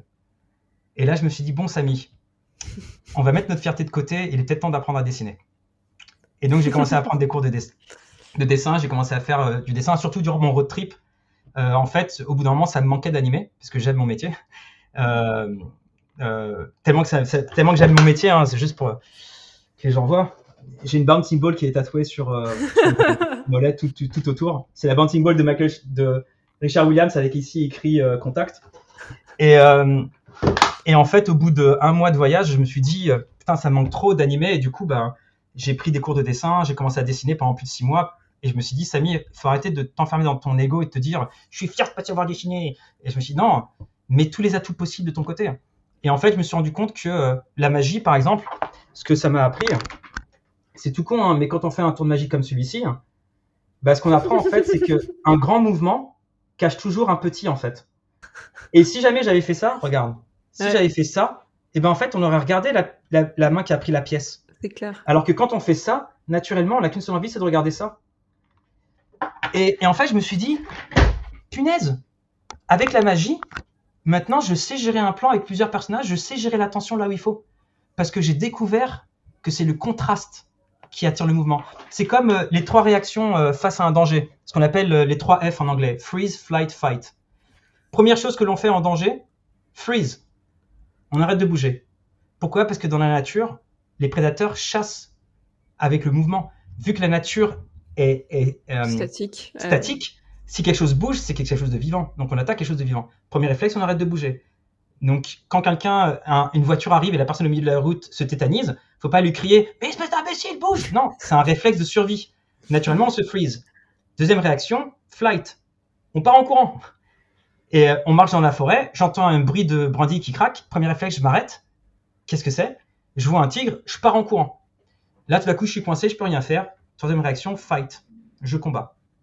D'accord? Donc, c'est les trois réactions que l'on a. Et ces trois réactions-là, on les retrouve partout. Il y a une vidéo de Jennifer Lawrence. Si les gens font euh, Jennifer Lawrence euh, spills mint, donc euh, qui détale des, de la menthe, en fait, on voit Jennifer Lawrence qui ouvre une boîte, elle se casse et en fait, elle cache ses mains comme ça. Il y a que les mains qui bougent, c'est incroyable. Tu fais ça en animation, je te dirais, c'est pas réaliste. Elle fait juste ça. Donc, première réaction, freeze, flight. Tous les gens autour d'elle commencent à se moquer d'elle. Et qu'est-ce qu'elle fait? Tu veux un bonbon? Fight. Elle a combattu le fait qu'on se moquait d'elle. Et là, tout à coup, on voit son corps qui se relâche. Et, euh, et euh, pourquoi je parlais du freeze déjà? Euh, tu décrivais les 3 F et comment tu as appris un peu tes différentes notions, à savoir de, de timing, de spacing. Voilà, comment et- et en fait, Bah, en fait, c'est en étant curieux surtout, on a et en fait, je me, je me suis rendu compte que j'arrivais à apprendre plein de choses. La magie, ça m'a permis de réussir à, à- à diriger l'attention des, animateurs, euh, des, des spectateurs là où je veux. La musique m'a aidé à améliorer mon timing. Euh, le, le sport a continué à m'aider à comprendre au niveau de mon de ma body mécanique. J'ai fait des cours d'improvisation. Ça m'a énormément aidé avec euh, l'acting à, à comprendre le, euh, le processus de pensée. Les livres de body language m'ont aidé à mieux maîtriser en fait mon langage corporel pour exprimer des, des émotions beaucoup plus complexes, pour montrer quelqu'un qui est gêné ou quoi que ce soit. Et en fait, je me suis rendu compte que euh, j'apprenais plus lorsque je n'animais pas que lorsque j'animais. J'a- J'apprenais plus en dehors. Je me rappellerai toujours, c'est, euh, euh, je me suis plié le, le coude dans le mauvais sens en, faisant du cirque. Et, euh, et du coup, j'ai arrêté pendant six mois la capoeira et tout ça. Et à l'époque, j'étais à, fond et j'avais atteint un super niveau. Et mon ostéopathe, il me dit, bon, Samy, c'est bon, tu peux retourner à la capoeira. Et je lui dis, mais c'est mort. c'était la première blessure que j'ai eue. Et à partir de ce moment-là, en fait, j'ai compris que j'étais pas indestructible. On, on a tous cette période vers 20-25 ans, on se croit totalement invincible et tout ça, jusqu'à notre première blessure. Et là, on se prend une baffe dans la gueule et on se dit, oups, faut peut-être que je fasse attention maintenant. et en fait, ça a été ma baffe. Euh, ma vie a changé après ça parce que été moins, euh, euh, comment dire, je trouve pas le mot en français, daredevil. Tu sais, c'est un, oui, sûr de toi, je sais pas, un, un, invincible. inconscient. Ouais, un- un- invincible, mais plutôt inconscient. Et, et surtout, inconscient, c'est un bon terme parce que je n'étais pas conscient de mon corps, pas conscient des choses autour de moi. Et mon ostéopathe, il m'a fait Samy, t'as progressé en capoeira ces six derniers mois. Et je le regarde, je me dis, qu'est-ce que tu racontes, Olivier? Tu connais rien du tout à la capoeira, tu racontes des merdes. J'ai pas pratiqué pendant six mois, évidemment que je suis une quiche. Je suis revenu à la capoeira, j'avais plus du tout le même niveau, j'étais largement au-dessus. Pourquoi? Parce qu'avant, je m'en foutais de la personne en face de moi, je faisais toujours mes mêmes routines. Et maintenant, j'étais vachement plus conscient, je, je réagissais. Et, et j'avais enfin compris ce que c'était que la capoeira. C'est que c'est un échange, c'est un dialogue. Quand quelqu'un te donne un coup de pied, c'est comme s'il te pose une question et toi, tu réponds à cela. Et, et tout d'un coup, les gens ont eu beaucoup plus de plaisir à jouer avec moi parce qu'il y avait un véritable échange. Mm, mm. Et, euh, et, et en fait, c'est passé exactement la même chose avec l'animation. Quand j'ai commencé à voyager, à rencontrer des gens, à m'intéresser à plein d'autres cultures, plein d'autres activités, mon animation s'est améliorée au petit à petit parce qu'en fait, il y a toujours des liens dans tout ça en fait. Pour moi, l'animation, c'est un des meilleurs métiers au monde parce que on apprend à s'émerveiller des choses que personne ne regarde. Euh, quand on anime, euh, par exemple, euh, un écureuil, j'ai animé un écureuil sur Narnia. Pourquoi est-ce qu'un écureuil descend d'un arbre sans tomber? Bah, Tout simplement parce qu'il peut tourner les pattes arrière à 180 degrés. Et là, tu fais Oh, mais c'est incroyable Quand j'ai dû animer les poupes sur les. Parce qu'en fait, à chaque fois, j'anime un personnage, j'étudie. Par exemple, quand j'ai animé le dragon d'Harry Potter, j'ai étudié les chameaux pour le cou, j'ai étudié les chevaux pour la tête, j'ai étudié les, les fruit bats, les, les, les, les chauves-souris australiennes pour leurs ailes, parce que le dragon d'Harry Potter n'est pas un dragon dans le septième, c'est un wyvern. Un dragon a quatre pattes et deux ailes. Un wyvern, les pattes d'avant sont les, sont les ailes. Et j'ai étudié les animaux battus. Horrible. Hein. Pendant une semaine, j'ai regardé des vidéos d'animaux battus. C'était un cauchemar. Mais pour comprendre le pattern, en fait. Toujours ne jamais faire face à son maître. Toujours. Et en fait, on ne veut pas être vu. On se fait plus petit. On ne regarde pas directement. On essaye d'être le plus immobile possible. J'ai énormément appris. Quand j'ai dû animer les poulpes, cet animal, c'est juste incroyable. Et, c'est ça que j'adorais. Et, un des meilleurs exemples que j'ai, c'était sur euh, Despero. On m'a demandé, j'avais un plan et, je devais faire une reine qui devait manger une soupe. Eh ben, j'ai maté 15 minutes de tutoriaux sur internet sur comment manger une soupe comme une reine. Donc attention, avec la cuillère, faut aller vers l'extérieur. Comme ça, si tu renverses de la soupe, c'est pas sur ta robe, c'est en dehors. Ensuite, tu amènes la cuillère vers toi. Tu ne te manges pas en avant, sinon tu peux avoir tes, vêtements qui trempent dans la soupe. Tu le poses sur les bords des lèvres pour éviter de mettre dans la bouche, sinon tu vas en mettre au-dessus. Et tu aspires tout doucement. Et tu prends que le dessus de la soupe parce que c'est la partie qui est la plus froide. Et c'est tout con. Mais ma reine, elle mange la soupe comme une vraie reine. Et, c'est là, et c'est là que je trouvais ça vraiment génial parce que du coup, euh, avec l'animation, j'apprends tellement de choses euh, que, qui me servent dans la vie de tous les jours. Et dans la vie de tous les jours, j'apprends tellement de choses qui me servent aussi dans l'animation. Mm-hmm. Et ça, je me suis rendu compte, en fait, tout est connecté, en fait. Et, euh, et je sais plus quel animateur a dit ça, certaines personnes disent Glenkin ou d'autres, mais il y a un grand animateur qui a dit on ne peut pas donner de la vie à un personnage si on n'en a pas. Et c'est là que je me suis dit, en fait, le plus important, en fait, pour être un bon artiste, un bon animateur, c'est de vivre, en fait. C'est d'explorer le monde. Quand on voit Hayao Miyazaki, les films qu'il fait, c'est pas les mêmes films que les autres. C'est pas un japonais qui fait des films japonais pour les japonais. C'est un, un, japonais qui fait des films sur la culture japonaise, mais pour le monde entier. Pourquoi? Parce qu'il a voyagé dans le monde. Il a vu l'Europe, il a vu les États-Unis, et, il a réussi à absorber euh, tout ce qu'il a découvert d'eux pour enrichir en fait ses, œuvres. Et quand on regarde les plus grands artistes, les plus grands artistes en fait étaient des gens qui étaient curieux, qui, qui, avaient, qui voyageaient, qui, qui allaient en dehors de leur, de leur bulle. Euh, ça, ouvre totalement en fait ton champ des, des, possibles et ta perception était plus du tout étriquée dans ta manière de penser à reproduire en fait des, des, modèles. Et toi, ce que tu racontes, c'est euh, que chaque anime, c'est un prétexte pour t'ouvrir et encore apprendre de nouvelles choses. Et inversement, et, et, tu fais vraiment ce jeu euh, communicant en, en, réussissant à mettre tout ce que tu sais à, côté qui n'a probablement aucun lien, que la plupart des gens ne voient pas avec l'animation, et tu arrives à le réinsérer à l'intérieur de l'anime pour euh, bah, vraiment t'appuyer là-dessus parce que euh, tu arrives à déceler euh, bah, peut-être justement des positions, euh, de, la mécanique dont, qui, va te servir en fait pour tel ou tel mouvement. mais ça, c'est aussi un, une autre compétence que tu as développée, à savoir comme une toile d'araignée que tu arrives à, tisser et connecter tous ces points. et tu as plein de gens qui, justement, il y a que des étoiles et ces étoiles, elles sont pas du tout connectées. Toi, tu fais vraiment cette toile d'araignée et, du coup, tu arrives à te servir de tout ce que tu as appris pour le, le, mettre au même endroit et pour, pour une anime, par exemple. Mais, mais, et ça, c'est tout simple. Hein. C'est juste, s'il y avait, je, je me le tatoue sur le front, s'il y a un seul mot qui, qui a dirigé toute ma vie et qui fait que je suis où je suis, où je suis aujourd'hui et je suis la personne que je suis, c'est le mot pourquoi. J'ai toujours demandé pourquoi. Je pense personnellement que les gens qui ne voient que des étoiles, qui ne voient pas le lien entre eux, c'est parce qu'encore une fois, ils sont simples spectateurs et qui ne savent pas pourquoi. C'est pour ça que moi, ce que j'explique toujours quand j'enseigne, c'était Montaigne qui disait l'enseignement, ce n'est pas remplir des vases, c'est allumer des feux. Et, en fait, quand j'enseigne, j'explique pas une règle aux gens. J'explique le sens des choses, parce que le sens des choses peut se retrouver dans n'importe quelle petite chose. Mais si jamais on, applique une règle simple, cette règle, elle s'applique dans un contexte particulier, dans une situation particulière. Et le problème, en fait, c'est que sorti de ce contexte, qu'est-ce qui se passe? Euh, Quand on marche, euh, la hanche, elle descend euh, lorsqu'on retire le poids dessus, quand on passe sur la, sur la position down. Mais qu'est-ce qui se passe le jour où elle descend pas? Mais pourquoi est-ce qu'elle descend la hanche? Est-ce que la hanche monte parfois? Oui ou non? Bah oui. Et pourquoi? Et d'où est-ce que ça vient? Et c'est pour ça un truc tout simple, hein, mais c'est juste pour te dire à quel point je pense à l'animation tout le temps. Dès que je vois quelqu'un qui marche bizarrement dans la rue, je le filme. Et, j'ai plein de vidéos de gens qui marchent dans la rue. Et à chaque fois, il y a des trucs particuliers pour chacun et j'essaie de comprendre pourquoi est-ce qu'ils marchent comme ça. Qu'est-ce qui apporte cela? Parce qu'en fait, par rapport au corps que l'on a, bah, par exemple, les femmes en moyenne ont le torse plus court que les hommes et les jambes plus longues. Euh, elles ont aussi le bassin plus large que, le, que, les épaules, alors que les hommes ont en général les épaules plus larges que les, que les hanches. Encore une fois, c'est en général. Il y a toujours des hommes qui, il y a des hommes qui ont des hanches plus larges que le torse et tout ça. Mais qu'est-ce que cela implique? Et en fait, à la capoeira, je me suis rendu compte qu'il y a pas mal d'acrobaties qui étaient plus faciles pour les hommes ou plus faciles pour les femmes. En fait, par exemple, quand on se met sur un pont, si on a les hanches plus larges que le torse, on aura tendance à se relever. Si on a les épaules plus larges que, le, que, les, que les hanches, et ben on aura tendance à partir en arrière parce que c'est plus facile, parce qu'on a plus de poids ici. Et là, je me suis dit, mais en fait, on a tous des corps totalement différents. Donc, du coup, a... qu'est-ce qui se passe derrière? Pourquoi? Et en fait, quand je fais une activité, je, la fais jusqu'à en comprendre le pourquoi. Quand. Moi, j'adore, c'est quand je rencontre des gens en soirée, tu fais quoi comme métier? Quelles sont tes, passions? Ah, mais pourquoi? Ah, mais tu savais, quand on faisait ça, ça faisait ça? Ah putain, je savais pas. Mais pourquoi? Vas-y, explique. Et du coup, c'est tout con, mais d'ailleurs, j'en parlais avec ma femme à midi et elle me disait Toi, Samy, quand tu es en soirée, il faut que chaque discussion soit meaningful. Faut, à chaque fois que ta discussion elle soit super importante et très profonde. Je dis Oui, parce que ça m'intéresse en fait de savoir pourquoi, de comment ça fonctionne. Si quelqu'un euh, fait un métier, pour moi, c'est un choix. Donc, certaines personnes, malheureusement, ils font les métiers qu'ils peuvent parce que l'éducation nous dit qu'il aurait fallu que je sois comptable.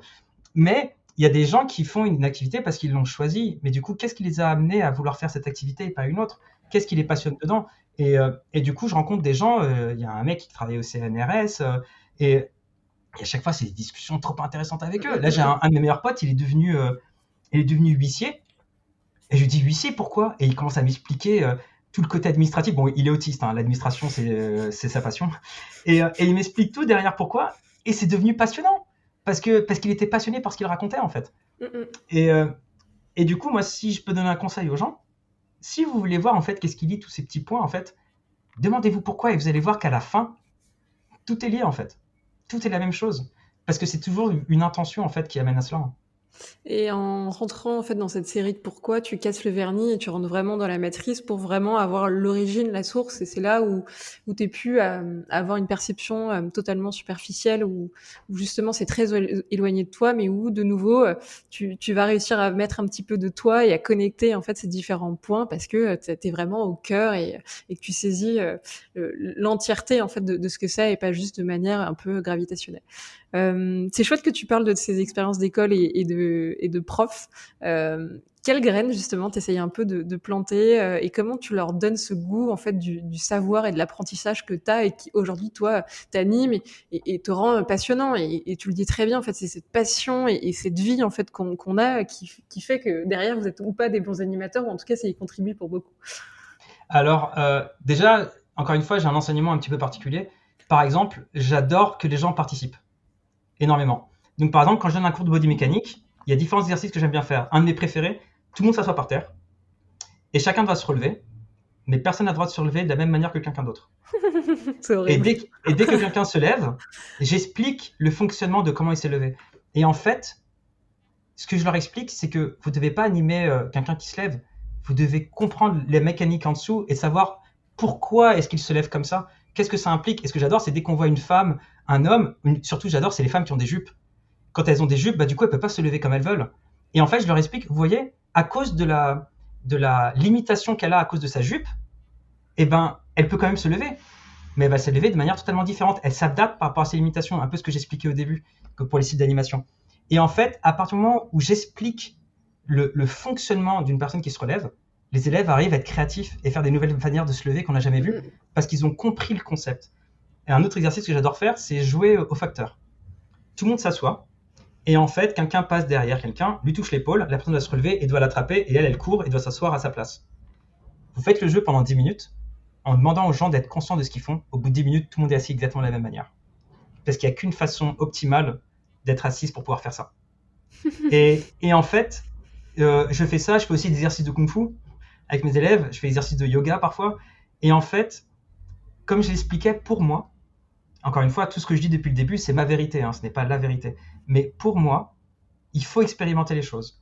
Et, quand je dis expérimenter, évidemment, le faire, c'est ce qu'il y a de mieux, mais un truc tout con, euh, un exercice que je fais tout le temps, euh, souvent il y a des gens qui viennent vers moi et me disent Samy, euh, j'aimerais bien que faire un exercice, est-ce que tu es d'accord pour m'aider, tout ça?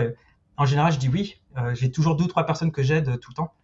Et, et, le premier exercice que je leur fais faire, c'est simple, c'est tu vas prendre une action sportive, n'importe laquelle, hein, un service de tennis, un service de volet, un shoot de basket, un lancer de poids, et tu vas étudier la technique que tu vas faire.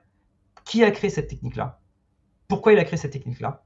Qu'est-ce qu'elle a apporté cette technique par rapport au reste? 90% du temps, les gens viennent vers moi, ils font Putain, alors j'ai découvert ça, ça, mais du coup, je me suis renseigné sur ça, mais c'était pas l'exercice. Ouais, je sais, mais c'était trop intéressant, et du coup, et je me suis rendu compte de ça et ça, mais putain, mais c'est ouf, tu savais ça, Samy, qui avait ça? Bah non, je savais pas. Ah, mais putain, mais c'est ouf Et en fait, je me suis rendu compte, il y a, a quelqu'un qui avait dit euh, Il n'y a rien d'inintéressant, il y a juste des gens inintéressés. Et, ce que j'adorais, en fait, c'est que quand on commence à étudier la profondeur de quelque chose, tout devient intéressant. Et on le voit avec les mangas sur le basket, sur le football américain, sur n'importe quel sport, le yo-yo, le ping-pong. Quand on lit le manga au début, on se dit, ouais, bon, le ping-pong, le basket, ça m'intéresse pas. Et là, commence à, ils arrivent à le rendre intéressant parce que c'est quelqu'un de passionné qui en parle. Et, euh, et du coup, en fait, ce que j'essaie de montrer aux gens, c'est qu'est-ce qui est intéressant là-dedans. C'est de leur montrer le cœur même de qu'est-ce que c'est que le mouvement, en fait. De, qu'est-ce que c'est que l'animation pour moi. Et, euh, et, je tiens à dire euh, une, des, plus belles récompenses que j'ai eues de ma vie, un, truc qui m'a fait vraiment trop plaisir. J'étais à, un pot euh, de Noël, je crois, de Forti, je crois, un truc comme ça. donc j'avais quitté le studio parce qu'on m'avait proposé un taf de supervision d'animation ailleurs. Du coup, je suis pas revenu au studio. encore aujourd'hui, je le regrette parfois parce que j'avais adoré cette boîte et j'avais adoré le projet et l'équipe était vraiment géniale. Et en fait, j'étais à ce, à ce soir-là et d'un coup, il y a deux filles qui viennent, deux, deux femmes qui viennent me voir et elles me font euh, bonjour Samy, bon voilà, tu nous connais pas, mais euh, on voulait juste te dire merci. ok, bah je t'en prie. Euh, pourquoi? Elle fait, bah, en fait, il y a 3-4 ans, tu es venu à Superinfocom où on était et tu as juste donné une, une masterclass sur qu'est-ce que l'animation pour toi. Et, en fait, on a tellement adoré. Hein. et l'animation, c'est pas quelque chose qui nous intéressait à la base. Et en fait, on s'est mis à l'anime. Et on adore ça. Et aujourd'hui, on a Fortiche. Et on est trop heureuse. Et là, j'étais, mais oh putain, ça fait trop plaisir. Ça fait trop plaisir parce que j'ai réussi en fait à, à, à, donner en fait mon, amour de l'animation à d'autres personnes qui ont finalement réussi à se retrouver dedans. Et, et moi, ça me faisait trop plaisir parce qu'elles parce qu'elles étaient heureuses. Et, et pour moi, c'est plus important. Pour moi, l'animation, c'est pas au-dessus de quelque chose d'autre. Pour moi, l'animation, c'est ce qui est de mieux pour moi euh, par rapport à mes exigences, par rapport à ce que je recherche dans la vie. Mais chacun trouvera quelque chose d'autre. Et, euh, et le fait de les voir heureux, je me dis, je suis heureux parce que j'ai participé à ce qu'elles trouvent, ce qu'elles veulent. Et aujourd'hui, elles font un métier qu'elles aiment, elles sont heureuses. Et de me dire que j'ai contribué ne serait-ce qu'un tout petit peu, bah, ça me fait plaisir en fait. Et, euh, et du coup, en fait, dans mon enseignement, c'est ça. C'est, j'essaie de faire prendre conscience aux gens. Pourquoi tu veux faire de l'animation et pas autre chose? Ah, j'aimerais bien travailler dans cette boîte-là. Mais pourquoi tu veux travailler dans cette boîte-là? Pour moi, il n'y a pas de mauvaise raison à travailler dans une boîte. Seulement, il faut savoir, est-ce que tu veux travailler dans cette boîte-là pour gagner beaucoup d'argent? Est-ce que tu veux travailler dans cette boîte-là pour progresser? Est-ce que tu veux travailler dans cette boîte-là pour, euh, pour participer à un projet plus grand que toi? Parce que parfois, si tu y vas pour l'argent, ok, c'est cool, tu touches un bon salaire. Mais parfois, tu vas aller dans une boîte parce que tu veux progresser, et en fait, tu te rends compte qu'on ne prend pas le temps de t'enseigner les choses. Du coup, tu vas être déçu. Et ce que je dis aux gens, c'est, vous pouvez aller où vous voulez, vous pouvez travailler dans ce que vous voulez. Mais soyez sûr au moins que vous rentrez dans cette boîte pour les bonnes raisons. Comme ça, vous ne serez pas déçu. Et, et, et, je pense que le plus important, c'est être honnête avec soi-même pour ne pas être déçu, de savoir exactement qu'est-ce que l'on recherche. Et il faut savoir que ce que je recherche aujourd'hui, c'est pas ce que je cherchais il y a deux ans, c'est peut-être pas ce que je vais chercher l'année prochaine. Hein. On évolue avec le temps. Et je pense qu'il faut être euh, attentif par rapport à cela. Et c'est toutes ces leçons-là, en fait, que j'enseigne. C'est pour ça qu'il y, a des certains de mes élèves qui me disent que je suis plus un, coach de vie euh, qu'un prof d'anime.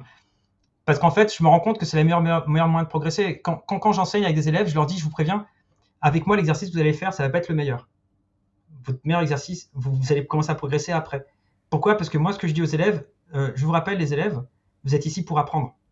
Si vous faites ce que vous savez faire, vous n'allez rien apprendre. Donc moi, que votre animation soit bonne avec moi, ça m'intéresse pas du tout. Que votre exercice euh, défonce à la fin, que ça aille sur une démoril, c'est pas ce qui m'intéresse. Ce qui m'intéresse, c'est de vous voir progresser durant l'exercice. Je veux vous voir faire des erreurs. Parce que si vous ne faites pas d'erreurs, je ne peux pas les corriger. Si je ne peux pas corriger vos erreurs, vous ne pouvez pas progresser. Et le problème aujourd'hui, c'est que dans une école, on ne nous apprend pas à apprendre. On nous demande d'être bon tout de suite. Et moi, je trouve ça très triste. C'est pour ça que là, par exemple, je vais donner un, un cours avec les gobelins avec euh, une classe euh, chinoise. Et j'ai parlé au prof en Chine et je lui ai dit tout de suite, je vous préviens, moi, je veux pas que l'exercice soit bon. Moi, je veux que les élèves, ils apprennent avec moi. Je veux pas qu'ils, je veux pas qu'ils restent dans leur zone de confort. Je veux qu'ils en sortent, mais je veux les mettre assez en confiance pour qu'ils n'aient pas peur de sortir de leur zone de confort et qu'ils se disent, OK, Samy, ensemble, on va essayer de faire quelque chose de nouveau. Et c'est là que je me dis, ils vont progresser. Et, et je vois des élèves à moi souvent qui, euh, avec moi, ils galèrent comme pas possible. À la fin de l'exercice, ils sont là, putain, si j'avais su, j'aurais pas fait l'exercice comme ça. je leur dis, mais c'est pas grave, maintenant tu sais. Parce que dans mon enseignement, ce que j'aime bien, c'est laisser les élèves galérer et leur apporter la solution après. Parce que si on leur apporte la solution tout de suite, ils comprennent pas de quoi on parle, ils savent pas pourquoi. Mais s'ils ont expérimenté la difficulté, lorsqu'on leur apporte la solution, pour eux, c'est euh, une délivrance incroyable. Et surtout, ils l'auront appris parce qu'ils l'auront expérimenté. Hein. C'est comme mon père, il était du genre, euh, je m'approche d'un feu, il fait attention, tu vas te brûler. Je me rapproche, il fait OK, vas-y, mets la main dedans, pas de problème. Parce qu'on a besoin d'apprendre. Et, on a beau vouloir intellectualiser, se croire au-dessus de tout, plus intelligent. J'étais en Alaska avec un pote, euh, donc j'avais quoi? J'avais 35-36 euh, ans. je me, je me considérais comme quelqu'un de très mature, très intelligent et réfléchi. et on va pour couper du bois. Je prends la hache, je pose mon pied sur le rondin de bois que je veux couper. Je prends la hache, mon pote il a euh, attention, c'est bien. Je- attends, attends, attends. Je veux essayer d'abord et ensuite tu me corrigeras si je fais une erreur.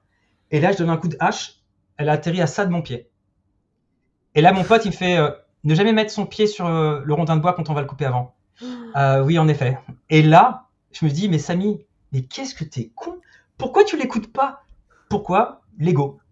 Et on a beau essayer d'être quelqu'un d'humble, l'humilité pour moi c'est c'est un travail quotidien en fait. C'est pas quelque chose de naturel l'humilité. Pour certains ça l'est, mais pas pour moi en tout cas. Et, euh, et c'est comme un, un pote à moi qui me disait, et je trouvais ça génial, euh, il aimait pas quand quelqu'un disait je suis féministe ou je suis écologique, parce qu'il dit en fait la plupart des gens pensent que le fait de le dire fait que l'on l'est, alors que l'écologie, le féminisme, toutes ces choses-là, c'est un, combat tous les jours en fait, parce qu'il faut toujours faire un effort. C'est tout con, mais euh, euh, quand on prend sa douche, ben faut y penser. euh, je vais pas utiliser trop d'eau. Tiens, je vais utiliser, euh, par exemple, sur moi, j'ai toujours un petit sac en, papier ou en, tissu où j'ai des couverts avec moi pour quand je mange dehors, ne pas utiliser toujours des couverts en plastique. Mais c'est un effort constant en fait. Et l'humilité, ça en fait partie de notre ego. Il est là toujours. Apprendre à le mettre de côté, c'est très difficile. Mm, mm. Et, euh, et c'est pour ça que moi, quand je suis avec mes élèves, je, suis en- je leur dis, écoute, moi, je te conseille de ne pas faire ça, mais si tu veux le faire, fais-le. Parce que tu as besoin de le faire pour te rendre compte que ça marche pas. Tu as besoin de savoir pourquoi. Et il faut que les gens expérimentent. Oui, et puis encore une fois, comme tu le disais tout à l'heure, t'as pas la science infuse, et justement par l'expérience et par vraiment le fait de le vivre soi-même, c'est là où réussite ou échec, on, l'imprime vraiment et, ça reste comme une expérience et on peut s'appuyer dessus pour ensuite bah, de nouveau comprendre et aller beaucoup plus loin que en fait une règle comme tu disais qui est très froid et que sortie de son contexte on est incapable de la modifier parce que on n'est pas allé plus loin et on n'a pas compris euh, l'essence et, le pourquoi. Euh, et, et c'est fort, tu, les amènes à vraiment penser plus loin, à savoir trouver leur euh, moteur et être très honnête vis-à-vis d'eux-mêmes, d'eux-mêmes pour que euh, c'est ça, ils soient pas déçus et qu'ils continuent toujours en fait d'être à la bonne place par rapport à qui ils sont, euh, même dix ans après être sortis de l'école. euh, cette petite graine, elle continue de germer et, euh, et ça leur permet d'être sûrement des animateurs un peu plus épanouis euh, parce que ils sont toujours à se questionner, se demander ce qu'ils ce qu'ils cherchent.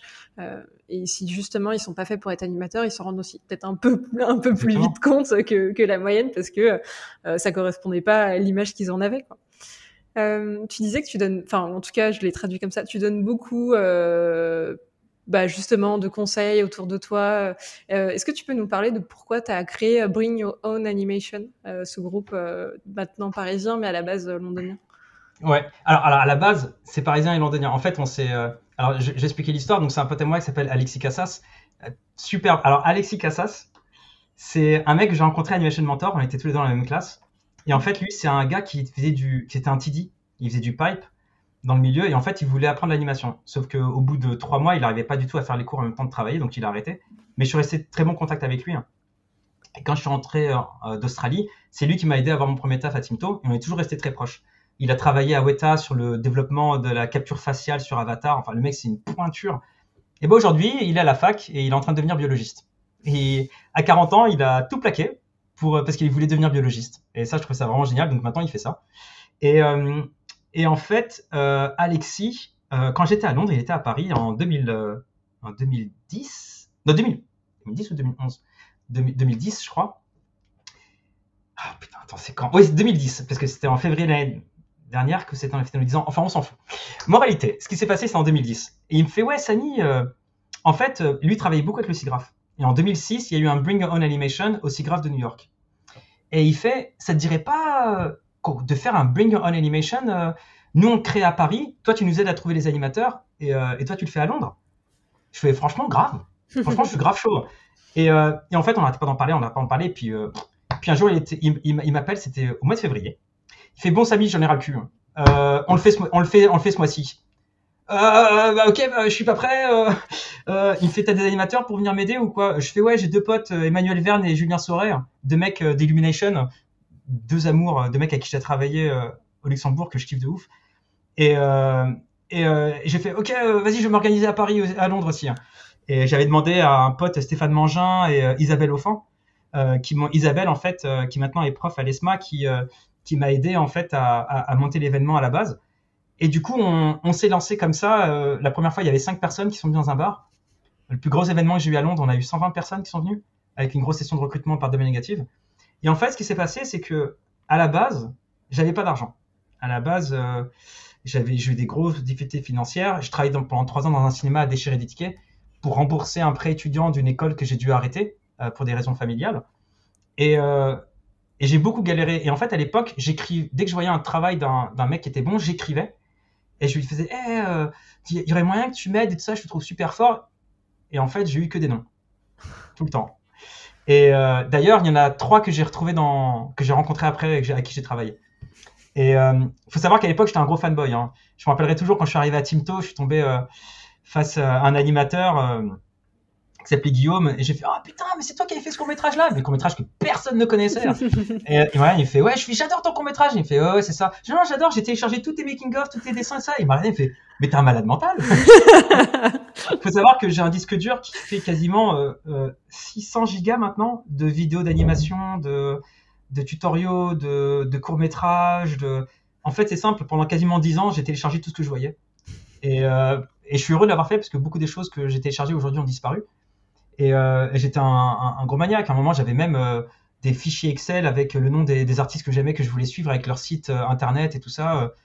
Et j'ai même des travaux étudiants d'animateurs, de, gens qui sont connus aujourd'hui, et, comment ça s'appelle? Et, ce qui s'est passé, en fait, c'est que quand, quand on m'a proposé de faire le Bureau Animation, ça faisait quoi? Ça faisait 4 ans que je travaillais. Et je me suis dit, j'ai tellement eu les boules de, m'être retrouvé tout seul, de ne pas avoir d'argent, de ne pas avoir accès en fait euh, à tout ce que tout le monde avait. J'avais pas le soutien de, ma famille financièrement parce que ma famille ne pouvait pas m'aider financièrement à payer mes études. Pour mon prêt étudiant, c'était la mère de ma meilleure amie qui s'était portée garante pour moi, qui m'avait aidé à avoir mon prêt, qui m'avait poussé à faire mes études. Et je me suis dit, punaise, j'aurais tellement aimé juste avoir un coup de pouce, quoi. Juste quelqu'un qui soit là pour me dire, euh, non, tu fais pas de la merde ou euh, essaye juste de t'aiguiller là-dessus. Et en fait, pour moi, je, considère que c'est presque devenu un devoir en fait de donner la chance en fait aux gens qui n'y ont pas accès. Et, euh, c'est pour ça que le BioA, ça fait maintenant 10 ans que j'organise et j'ai jamais arrêté. Ça, m'attriste parce que euh, ça fait 10 ans que j'organise cet événement et, euh, et, on se dirait après 10 ans, je dois avoir plein de gens qui doivent être là pour m'aider à donner des feedbacks. J'ai souvent une personne ou deux seulement qui viennent, souvent des amis proches. Et il faut savoir que l'événement a un tel succès qu'à Paris, quand même, on avait une fille qui s'appelait Valérie qui venait de Belgique elle vient de Bruxelles tous les mois. Euh, demain, j'ai des étudiants qui viennent de Lille euh, pour venir à l'événement. Et en fait, l'idée de l'événement, c'est juste des professionnels qui sont là dans un bar de manière totalement informelle et qui donnent des retours aux gens. Et euh, ça, permet de créer un lien parce que du coup, on, crée un réseau parce qu'on rencontre d'autres personnes qui sont là aussi. les gens qui viennent pas avec des travaux, bah, du coup, apprennent des erreurs des autres. C'est quelque chose que j'avais appris à Animation Mentor ce que j'avais adoré en fait, c'est qu'on donnait tous des critiques les uns des autres sur nos travaux et on pouvait regarder les critiques des travaux de chacun. Attends, du coup, je t'arrête. C'est pas en one-to-one où tu, je te montre mon ordi où j'ai ma bande démo, il y a que toi qui le vois. En fait, c'est partagé à tous ceux qui sont à la soirée et donc euh, bah, il n'y a pas que les animateurs qui peuvent en fait voir et donc donner des retours, mais aussi euh, tous les autres étudiants ou les autres euh, Tout le monde peut juniors ou qui sont là, voilà. En, général, les autres, les gens n'osent pas trop, mais mais j'encourage parfois.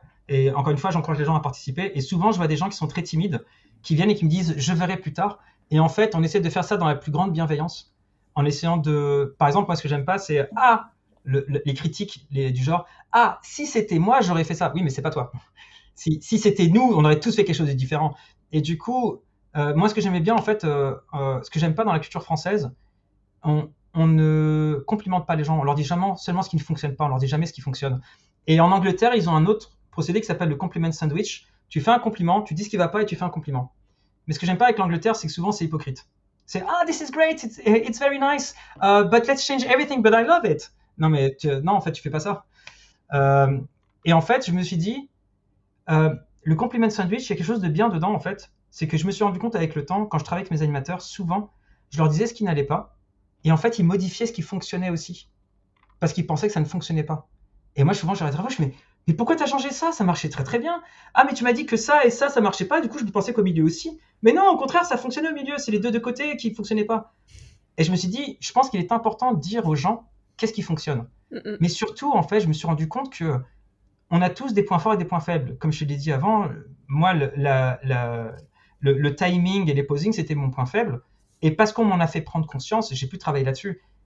Mais parce que Michael Shingman, à l'époque, m'a fait comprendre il, m'appelait The Action Guy et il me disait T'es bon dans l'action. C'est ton point fort, donc utilise-le. On m'avait donné une séquence avec des tapettes à souris et je la voulais pas, je voulais absolument faire un acting. Il me dit Samy, t'as la séquence la plus importante de tout le film. Elle durait 5 ans, elle, durait combien? Elle, durait 20 secondes. 20 secondes elle durait. Et en fait, j'avais fait un blocking et j'ai étudié les tapettes à souris comme un dingue, frame par frame, comment ça fonctionne une tapette à souris, euh, la vélocité du truc, euh, les mouvements qu'elles font après. Enfin, j'étais à fond. J'ai fait du, j'ai étudié le parcours, le trampoline, j'en ai fait du coup pour comprendre le mouvement de mon personnage. Ils ont tellement adoré le travail que j'ai fait qu'ils ont rallongé la séquence. Et, euh, et j'ai tout fait dessus quasiment. J'ai fait, j'ai retravaillé les caméras et tout le reste. Et c'est, la séquence que j'ai faite de toute ma carrière dont je suis le plus fier en fait. Et Michael Shingman m'a dit travaille sur, sur, sur, tes points forts.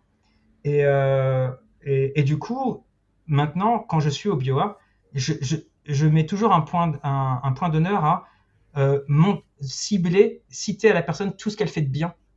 Parce que je me dis dans sa tête, ça, retire un poids, se dire ah ok la body mécanique ça, ça marche ça marche bien. Maintenant je vais me focaliser sur l'acting ou euh, ok mais mes overlaps fonctionnent bien, peut-être que j'aurais travaillé un peu plus, rajouter un peu d'overshoot, ce genre de choses.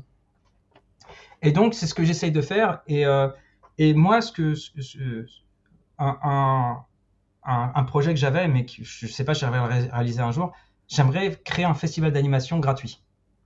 Un festival d'animation. Et en fait, j'ai contacté plein de gens. J'ai contacté euh, Christophe Serrand, euh, euh, comment il s'appelle Ed Hooks, qui est un, un, un prof d'acting, Robert, Robert, Robert Bennett, un prof de mime, Bart Monouri, Louis Clichy. J'ai demandé à tous ces gens-là, est-ce qu'ils seraient d'accord pour venir à un festival et donner une conférence gratos? Tous étaient d'accord. Et je me suis dit, OK, maintenant, il faut juste trouver un lieu. Et en fait, ce que je voulais, c'est faire un Bring on Animation sur un week-end entier. Où en fait, chaque professionnel viendrait donner des masterclass pour partager quelque chose qu'il aime, quelque chose qui lui parle. Et euh, d'avoir des professionnels là toute la journée pour donner des retours aux gens, constamment en fait. je voulais essayer d'organiser ça, mais c'est un travail euh, monstrueux et euh, je suis tout seul et j'ai pas le temps. c'est trop compliqué. et, et, ce qui m'a fait trop plaisir, c'est que il y a plein de gens qui sont d'accord. Il y avait quand même Ed Hooks qui vit au Portugal, qui était prêt à venir et il m'a dit Je suis prêt à le faire, juste si tu trouves un moyen de me payer le billet d'avion, mais je suis prêt à travailler gratos pour toi, alors qu'il vit que de ça aujourd'hui, que des masterclass. Et je me suis rendu compte, il, y a des gens qui ont envie de partager, mais je sais pas pourquoi. Euh, quand on arrive au BioA, bah, euh, ça devient plus compliqué de trouver des gens pour donner des feedbacks pour aider. Euh, et je trouve ça triste parce que je vois tellement de gens qui ont réussi à avoir des métiers grâce à ça. Et malheureusement, ils, ils ont pris, mais pas beaucoup ont donné derrière en retour. Et je trouve ça triste. Mais c'est c'est pour euh, des gens comme Valérie qui venait euh, de Belgique tous les mois en espérant un jour décrocher un taf qui a fini par avoir, être allé à NPC. C'est euh, comme s'appelle un gars qui s'appelle Michael, qui était un modeleur à, à, Micros et qui voulait absolument devenir animateur, qui voulait aller au Gobelin d'Annecy et que j'ai aidé pendant six mois à préparer son entrée, qui m'a offert le storyboard de, de Porco Rosso pour me remercier.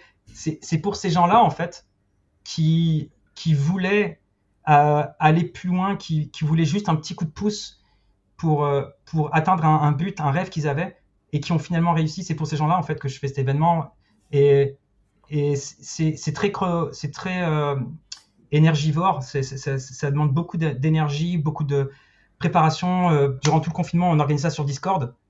Mais quand, quand tu vois quelqu'un qui galère comme un dingue et qui réussit, c'est la plus grande satisfaction que tu puisses avoir. Et, du coup, c'est pour ça en fait que, que j'aide des gens en dehors, que j'organise le BioA, que euh, je donne des cours d'animation à des autistes aussi pour les aider à, apprendre à s'exprimer. Parce qu'en fait, déjà d'une, quand tu enseignes, même quand tu vas au BioA, et je leur dis aux gens, il y en a plein qui me disent, mais Samy, comment tu fais pour continuer à aimer autant ton métier, à être passionné après, après autant d'années? Je leur dis, mais, mais quand tu enseignes, putain, mais c'est incroyable parce que quand tu enseignes, en fait, tu ne fais pas que donner, tu reçois énormément aussi.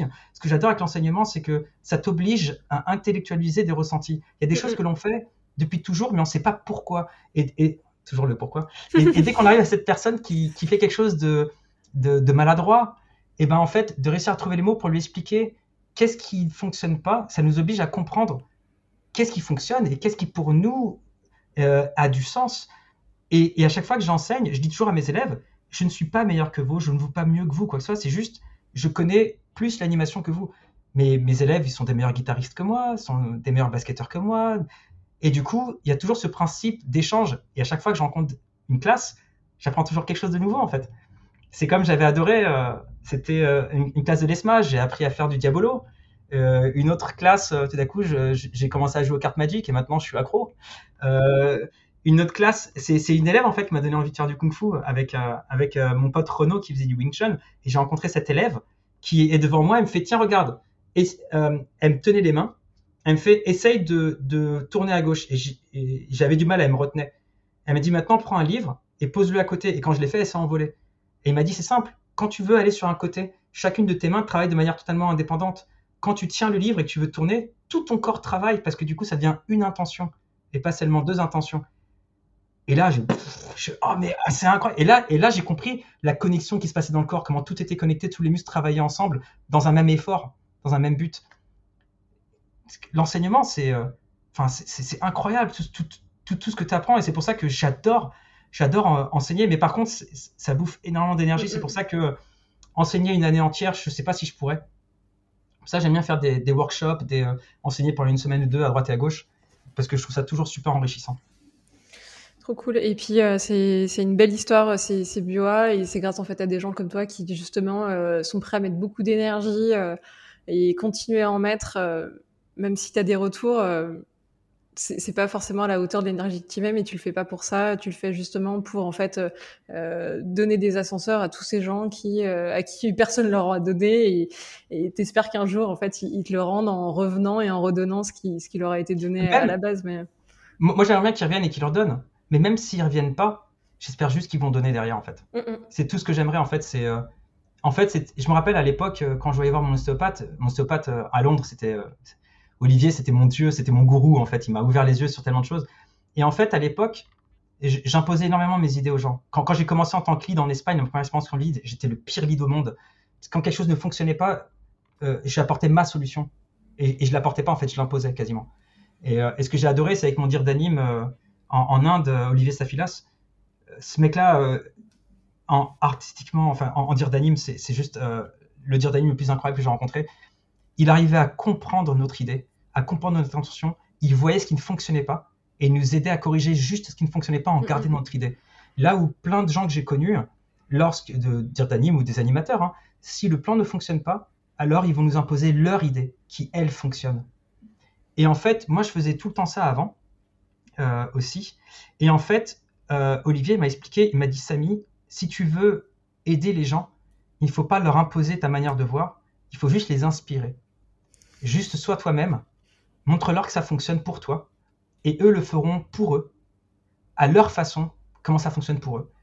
Et, du coup, en fait, euh, ce partage que je donne autour de moi, c'est pour montrer l'exemple, pour montrer que on peut le faire, et pour moi, on doit le faire il faut s'entraider. Et, je tiens à, dire un truc, le monde est comme ça, le monde s'entraide. Enfin, je sais pas si tu te rends compte, mais toutes les semaines, il y a des gens qui scannent les chapitres de manga japonais, les traduisent, les clean, les écrivent gratos. Il y a des mecs qui te créent des sous-titres pour des films. Il y a des mecs qui enregistrent des films sur Internet pour les partager gratuitement, pour que les gens qui n'y ont pas accès puissent les regarder. En fait, Internet, c'est rempli de gens qui partagent, qui donnent de leur temps, de leur énergie pour les autres. Et moi, tout ce que je veux, en fait, c'est de montrer à tout le monde qu'on peut le faire, même à toute petite échelle, en fait. Et ce qui me fait trop plaisir, c'est que je vois plein de gens autour de moi que j'ai aidés et qui aident d'autres personnes à côté. Et ils me disent, oui, mais je ne sais pas si je suis légitime pour aider. Je fais, tu sais plus que lui? Oui, donc tu peux l'aider. À partir de là. Et même, tu n'es pas besoin de savoir plus. Tu peux même aider quelqu'un qui est au même niveau que toi, en fait. C'est clair. Il faut arrêter de se bloquer par sentiment de légitimité ou non légitimité. Euh, tu peux juste tendre la main et aider quelqu'un qui est bloqué sur un point et c'est tout. ça peut, ça peut juste partir de, cette étape-là avant de euh, vouloir, euh, je sais pas, le, le, former totalement si justement tu te sens pas légitime là-dessus. Euh, j'ai du mal à conclure ce podcast tellement t'as livré en fait de pépites pendant 1h30, donc euh, ça va être très compliqué de faire une synthèse. Euh, Est-ce qu'il y a autre chose que tu as envie de nous, nous, délivrer et on finira là-dessus pour conclure le podcast ou pas? C'est volontiers, c'est quelque chose que je dis tout le temps à tout le monde. alors ça va être très cliché, très mélodramatique et tout le bordel, mais je m'en fous. Et j'assume totalement. quand je suis parti en Australie, donc j'ai quitté la France, j'ai tout plaqué pour pendant que je faisais mes études Animation Mentor pour un nouveau monde. Et à cette époque-là, j'ai lu le livre L'alchimiste de Paulo Coelho. Et dedans, il dit une phrase qui est Quand tu désires quelque chose, l'univers conspire à réaliser ton rêve. Et ce que j'adore avec cette phrase, c'est l'univers conspire. Ça veut dire qu'il fait ça derrière notre dos sans qu'on s'en rende compte. et je me suis tatoué ici euh, le début de la phrase, parce qu'en portugais, c'est euh, Quando você quer alguma coisa, todo o universo conspira para que você réalise o seu desejo. Mais je fais 1m65, mon corps est trop petit, la phrase est trop longue. Du coup, j'ai mis que les trois premiers mots. J'ai mis que les trois premiers mots. Et en fait, tout ce que je veux dire aux gens, c'est euh, si vous faites de l'animation aujourd'hui, si vous avez fait des études, ça veut dire que vous n'êtes pas, euh, pas un petit gamin en Syrie ou en Palestine, euh, vous n'êtes pas quelqu'un qui n'a pas accès à l'information, tout ça. Si vous avez pu faire ce genre d'études ou quoi que ce soit, c'est que vous avez accès, c'est-à-dire que votre famille votre soutien. Au final, aujourd'hui, si vous voulez réussir, et quand je dis réussir, c'est pas euh, avoir une Rolex à 45 ans, évidemment. Euh, quand je dis réussir, c'est par rapport à qu'est-ce que vous voulez faire. Réussir à vous donner les moyens de devenir la personne que vous voulez être. Réussir, en fait, à, à, à être heureux, à tous les matins vous réveiller et être heureux de ce que vous faites. Attention, il y a des jours où l'animation, euh, faut pas oublier que c'est un métier. Il y a des jours où, euh, enfin, j'ai eu trois burn-out, c'est vraiment pas un métier facile tous les jours. Mais c'est un métier que j'ai choisi. Et c'est un métier dont je suis heureux. Et j'ai envie de dire aux gens, donnez-vous à fond. Euh, et encore une fois, le verre, il est à moitié. C'est à vous de décider de le voir à moitié vide ou à moitié plein. Si vous essayez de postuler un job et vous ne l'avez pas, peut-être que vous ne deviez pas l'avoir. Peut-être que quelque chose de meilleur se présentera derrière. Si vous voulez avoir une promotion, devenir lead ou superviseur, moi pendant des années, je voulais être superviseur. Et en fait, je pense que je suis devenu superviseur au moment où j'en étais réellement prêt. Et je pense qu'avant, je ne l'étais pas encore prêt. Donc juste, n'oubliez jamais pourquoi vous faites ce métier, pourquoi vous voulez faire ce métier. Rappelez-vous de tous les étudiants que je rencontre à chaque fois, ils me disent J'aimerais trop travailler à Pixar, même si c'est juste pour animer un rocher derrière qui tombe ou une voiture. N'oubliez pas ce, sentiment que vous avez, cette, envie, cette, curiosité, cette soif, et donnez-vous les moyens. Travaillez dur parce qu'il n'y a pas de secret en fait. Il n'y a pas de tips and tricks pour devenir un bon animateur en 5 minutes. Il n'y a que le travail en fait. Donc, travaillez et surtout, surtout, vivez en fait. Parce que c'est à travers votre vie, à travers vos expériences que vous allez vous enrichir en tant qu'artiste. Allez, voilà. super. Euh, je fais ce podcast entre autres pour ça, pour euh, tout, enfin pour transmettre cette passion et, et, justement donner cette flamme et que euh, si vous êtes animateur, vous soyez encore plus motivé après avoir écouté Samy pendant 1h30 et, euh, et vu tout ce que tu viens de nous livrer et, et l'énergie que tu as, as déployée, je pense que le message est passé. Et, et il faudra le réécouter plusieurs fois, je pense, pour, pour tout imprimer. tout ce que tu viens de nous livrer, tellement c'est de l'or en barre. Donc, merci. Soyez prêts à le réécouter plusieurs fois cet épisode. euh, on va finir avec les trois questions et ce sera notre conclusion euh, en, en, duo. Euh, tu nous as mentionné énormément de gens auxquels tu es justement très reconnaissant, qui t'ont énormément appris. Euh, le podcast malheureusement est que francophone. Est-ce qu'il y a quelqu'un que tu aimerais bien entendre et qui aurait justement plein de trucs comme toi à raconter euh, et, et, un peu une vision de son métier et encore passionné et débordant d'énergie comme tu l'es? Hmm, Quelqu'un aujourd'hui en France? Bah, francophone, il peut être n'importe où dans le monde. Ouais, mais francophone. francophone. Nicolas Chauvelot. Ok. Nicolas Chauvelot, c'est euh, un ancien élève des Gobelins avec qui j'ai travaillé en Inde. Et euh, il est aussi perché que moi par rapport aux questions de la vie, par rapport à tout. Il a une approche d'animation qui est euh, que je trouve euh, que je trouve super poétique en fait. Et euh, il a vécu, on avait travaillé ensemble en, Espagne et en Inde. Maintenant, il est au Canada. Et, ce mec-là, je le trouve, je trouve vraiment passionnant en fait. Et quand je parle avec lui, à chaque fois, quand je sors d'une discussion avec lui, j'ai qu'une seule envie, c'est de vivre, d'animer, de c'est un des mecs que j'ai rencontré qui était un des plus inspirants. Wow avec qui j'ai pu travailler euh, euh, des francophones que j'ai connus. je t'en remercie. Trop bien. Euh, bah, du coup, ça donne envie. Et, et surtout, si c'est ça, en fait, il, il, arrive à, comme toi, transmettre en fait cette, cette passion de manière débordante, ça peut encore être un régal. Donc, j'essaierai de l'avoir. Et puis sinon, je te ferai signe pour que tu m'aides. ça marche. Où est-ce qu'on te retrouve, Samy, soit physiquement, soit sur les réseaux Où est-ce qu'on peut trouver ou pas ton travail ou, ou toi, justement, au BioA, par exemple? Alors, euh, donc, euh, le Bring On Animation, en fait, il y a Bring On Your Own Animation-Paris sur Facebook. Donc, c'est le groupe de l'événement. Donc, euh, dessus, on, on, tient un jour pour l'événement. Donc, c'est tous les deuxièmes jeudis du mois. Donc là, c'est demain, le 10 juin, que va être l'événement du mois de juin. Donc là-bas, on peut se voir. Après, sur les réseaux sociaux, je suis pas très réseaux sociaux. J'ai un Instagram, je crois que j'ai un posté depuis deux ans. Et il doit y avoir deux animations en stop motion et en dessin. Enfin, il y a quasiment rien dedans. Euh, les gens peuvent me rajouter sur LinkedIn, pas Facebook s'il vous plaît. Facebook c'est pour la vie privée. Euh, les gens peuvent me rajouter sur LinkedIn. Il faut savoir que je réponds toujours aux gens lorsqu'ils m'écrivent, toujours, toujours, toujours. Donc euh, que les gens n'hésitent pas du tout à m'écrire, me poser des questions. Il y a zéro problème avec ça. Euh, et puis voilà, et puis maintenant, je travaille à Supamonks et je resterai pendant pas mal de temps, je pense, parce que je suis très heureux là-bas. Donc si jamais les gens passent par là, qu'ils fassent un petit coucou. Trop bien. Et puis sinon, c'est ça, venir te faire un petit coucou aussi au, au BioA. Au BioA, toujours les bienvenus. Hein.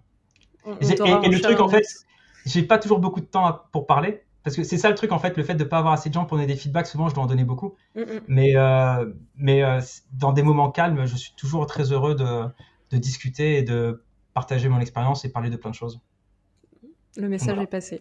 Et puis, euh, je vais te laisser conclure en donnant le mot de la fin. Le mot de la fin, c'est euh, une phrase justement qui t'inspire, une phrase qui te motive, euh, le meilleur conseil qu'on ait pu te donner. je pense que le plus dur pour toi, ça va être d'en choisir un. J'en ai tellement, en effet.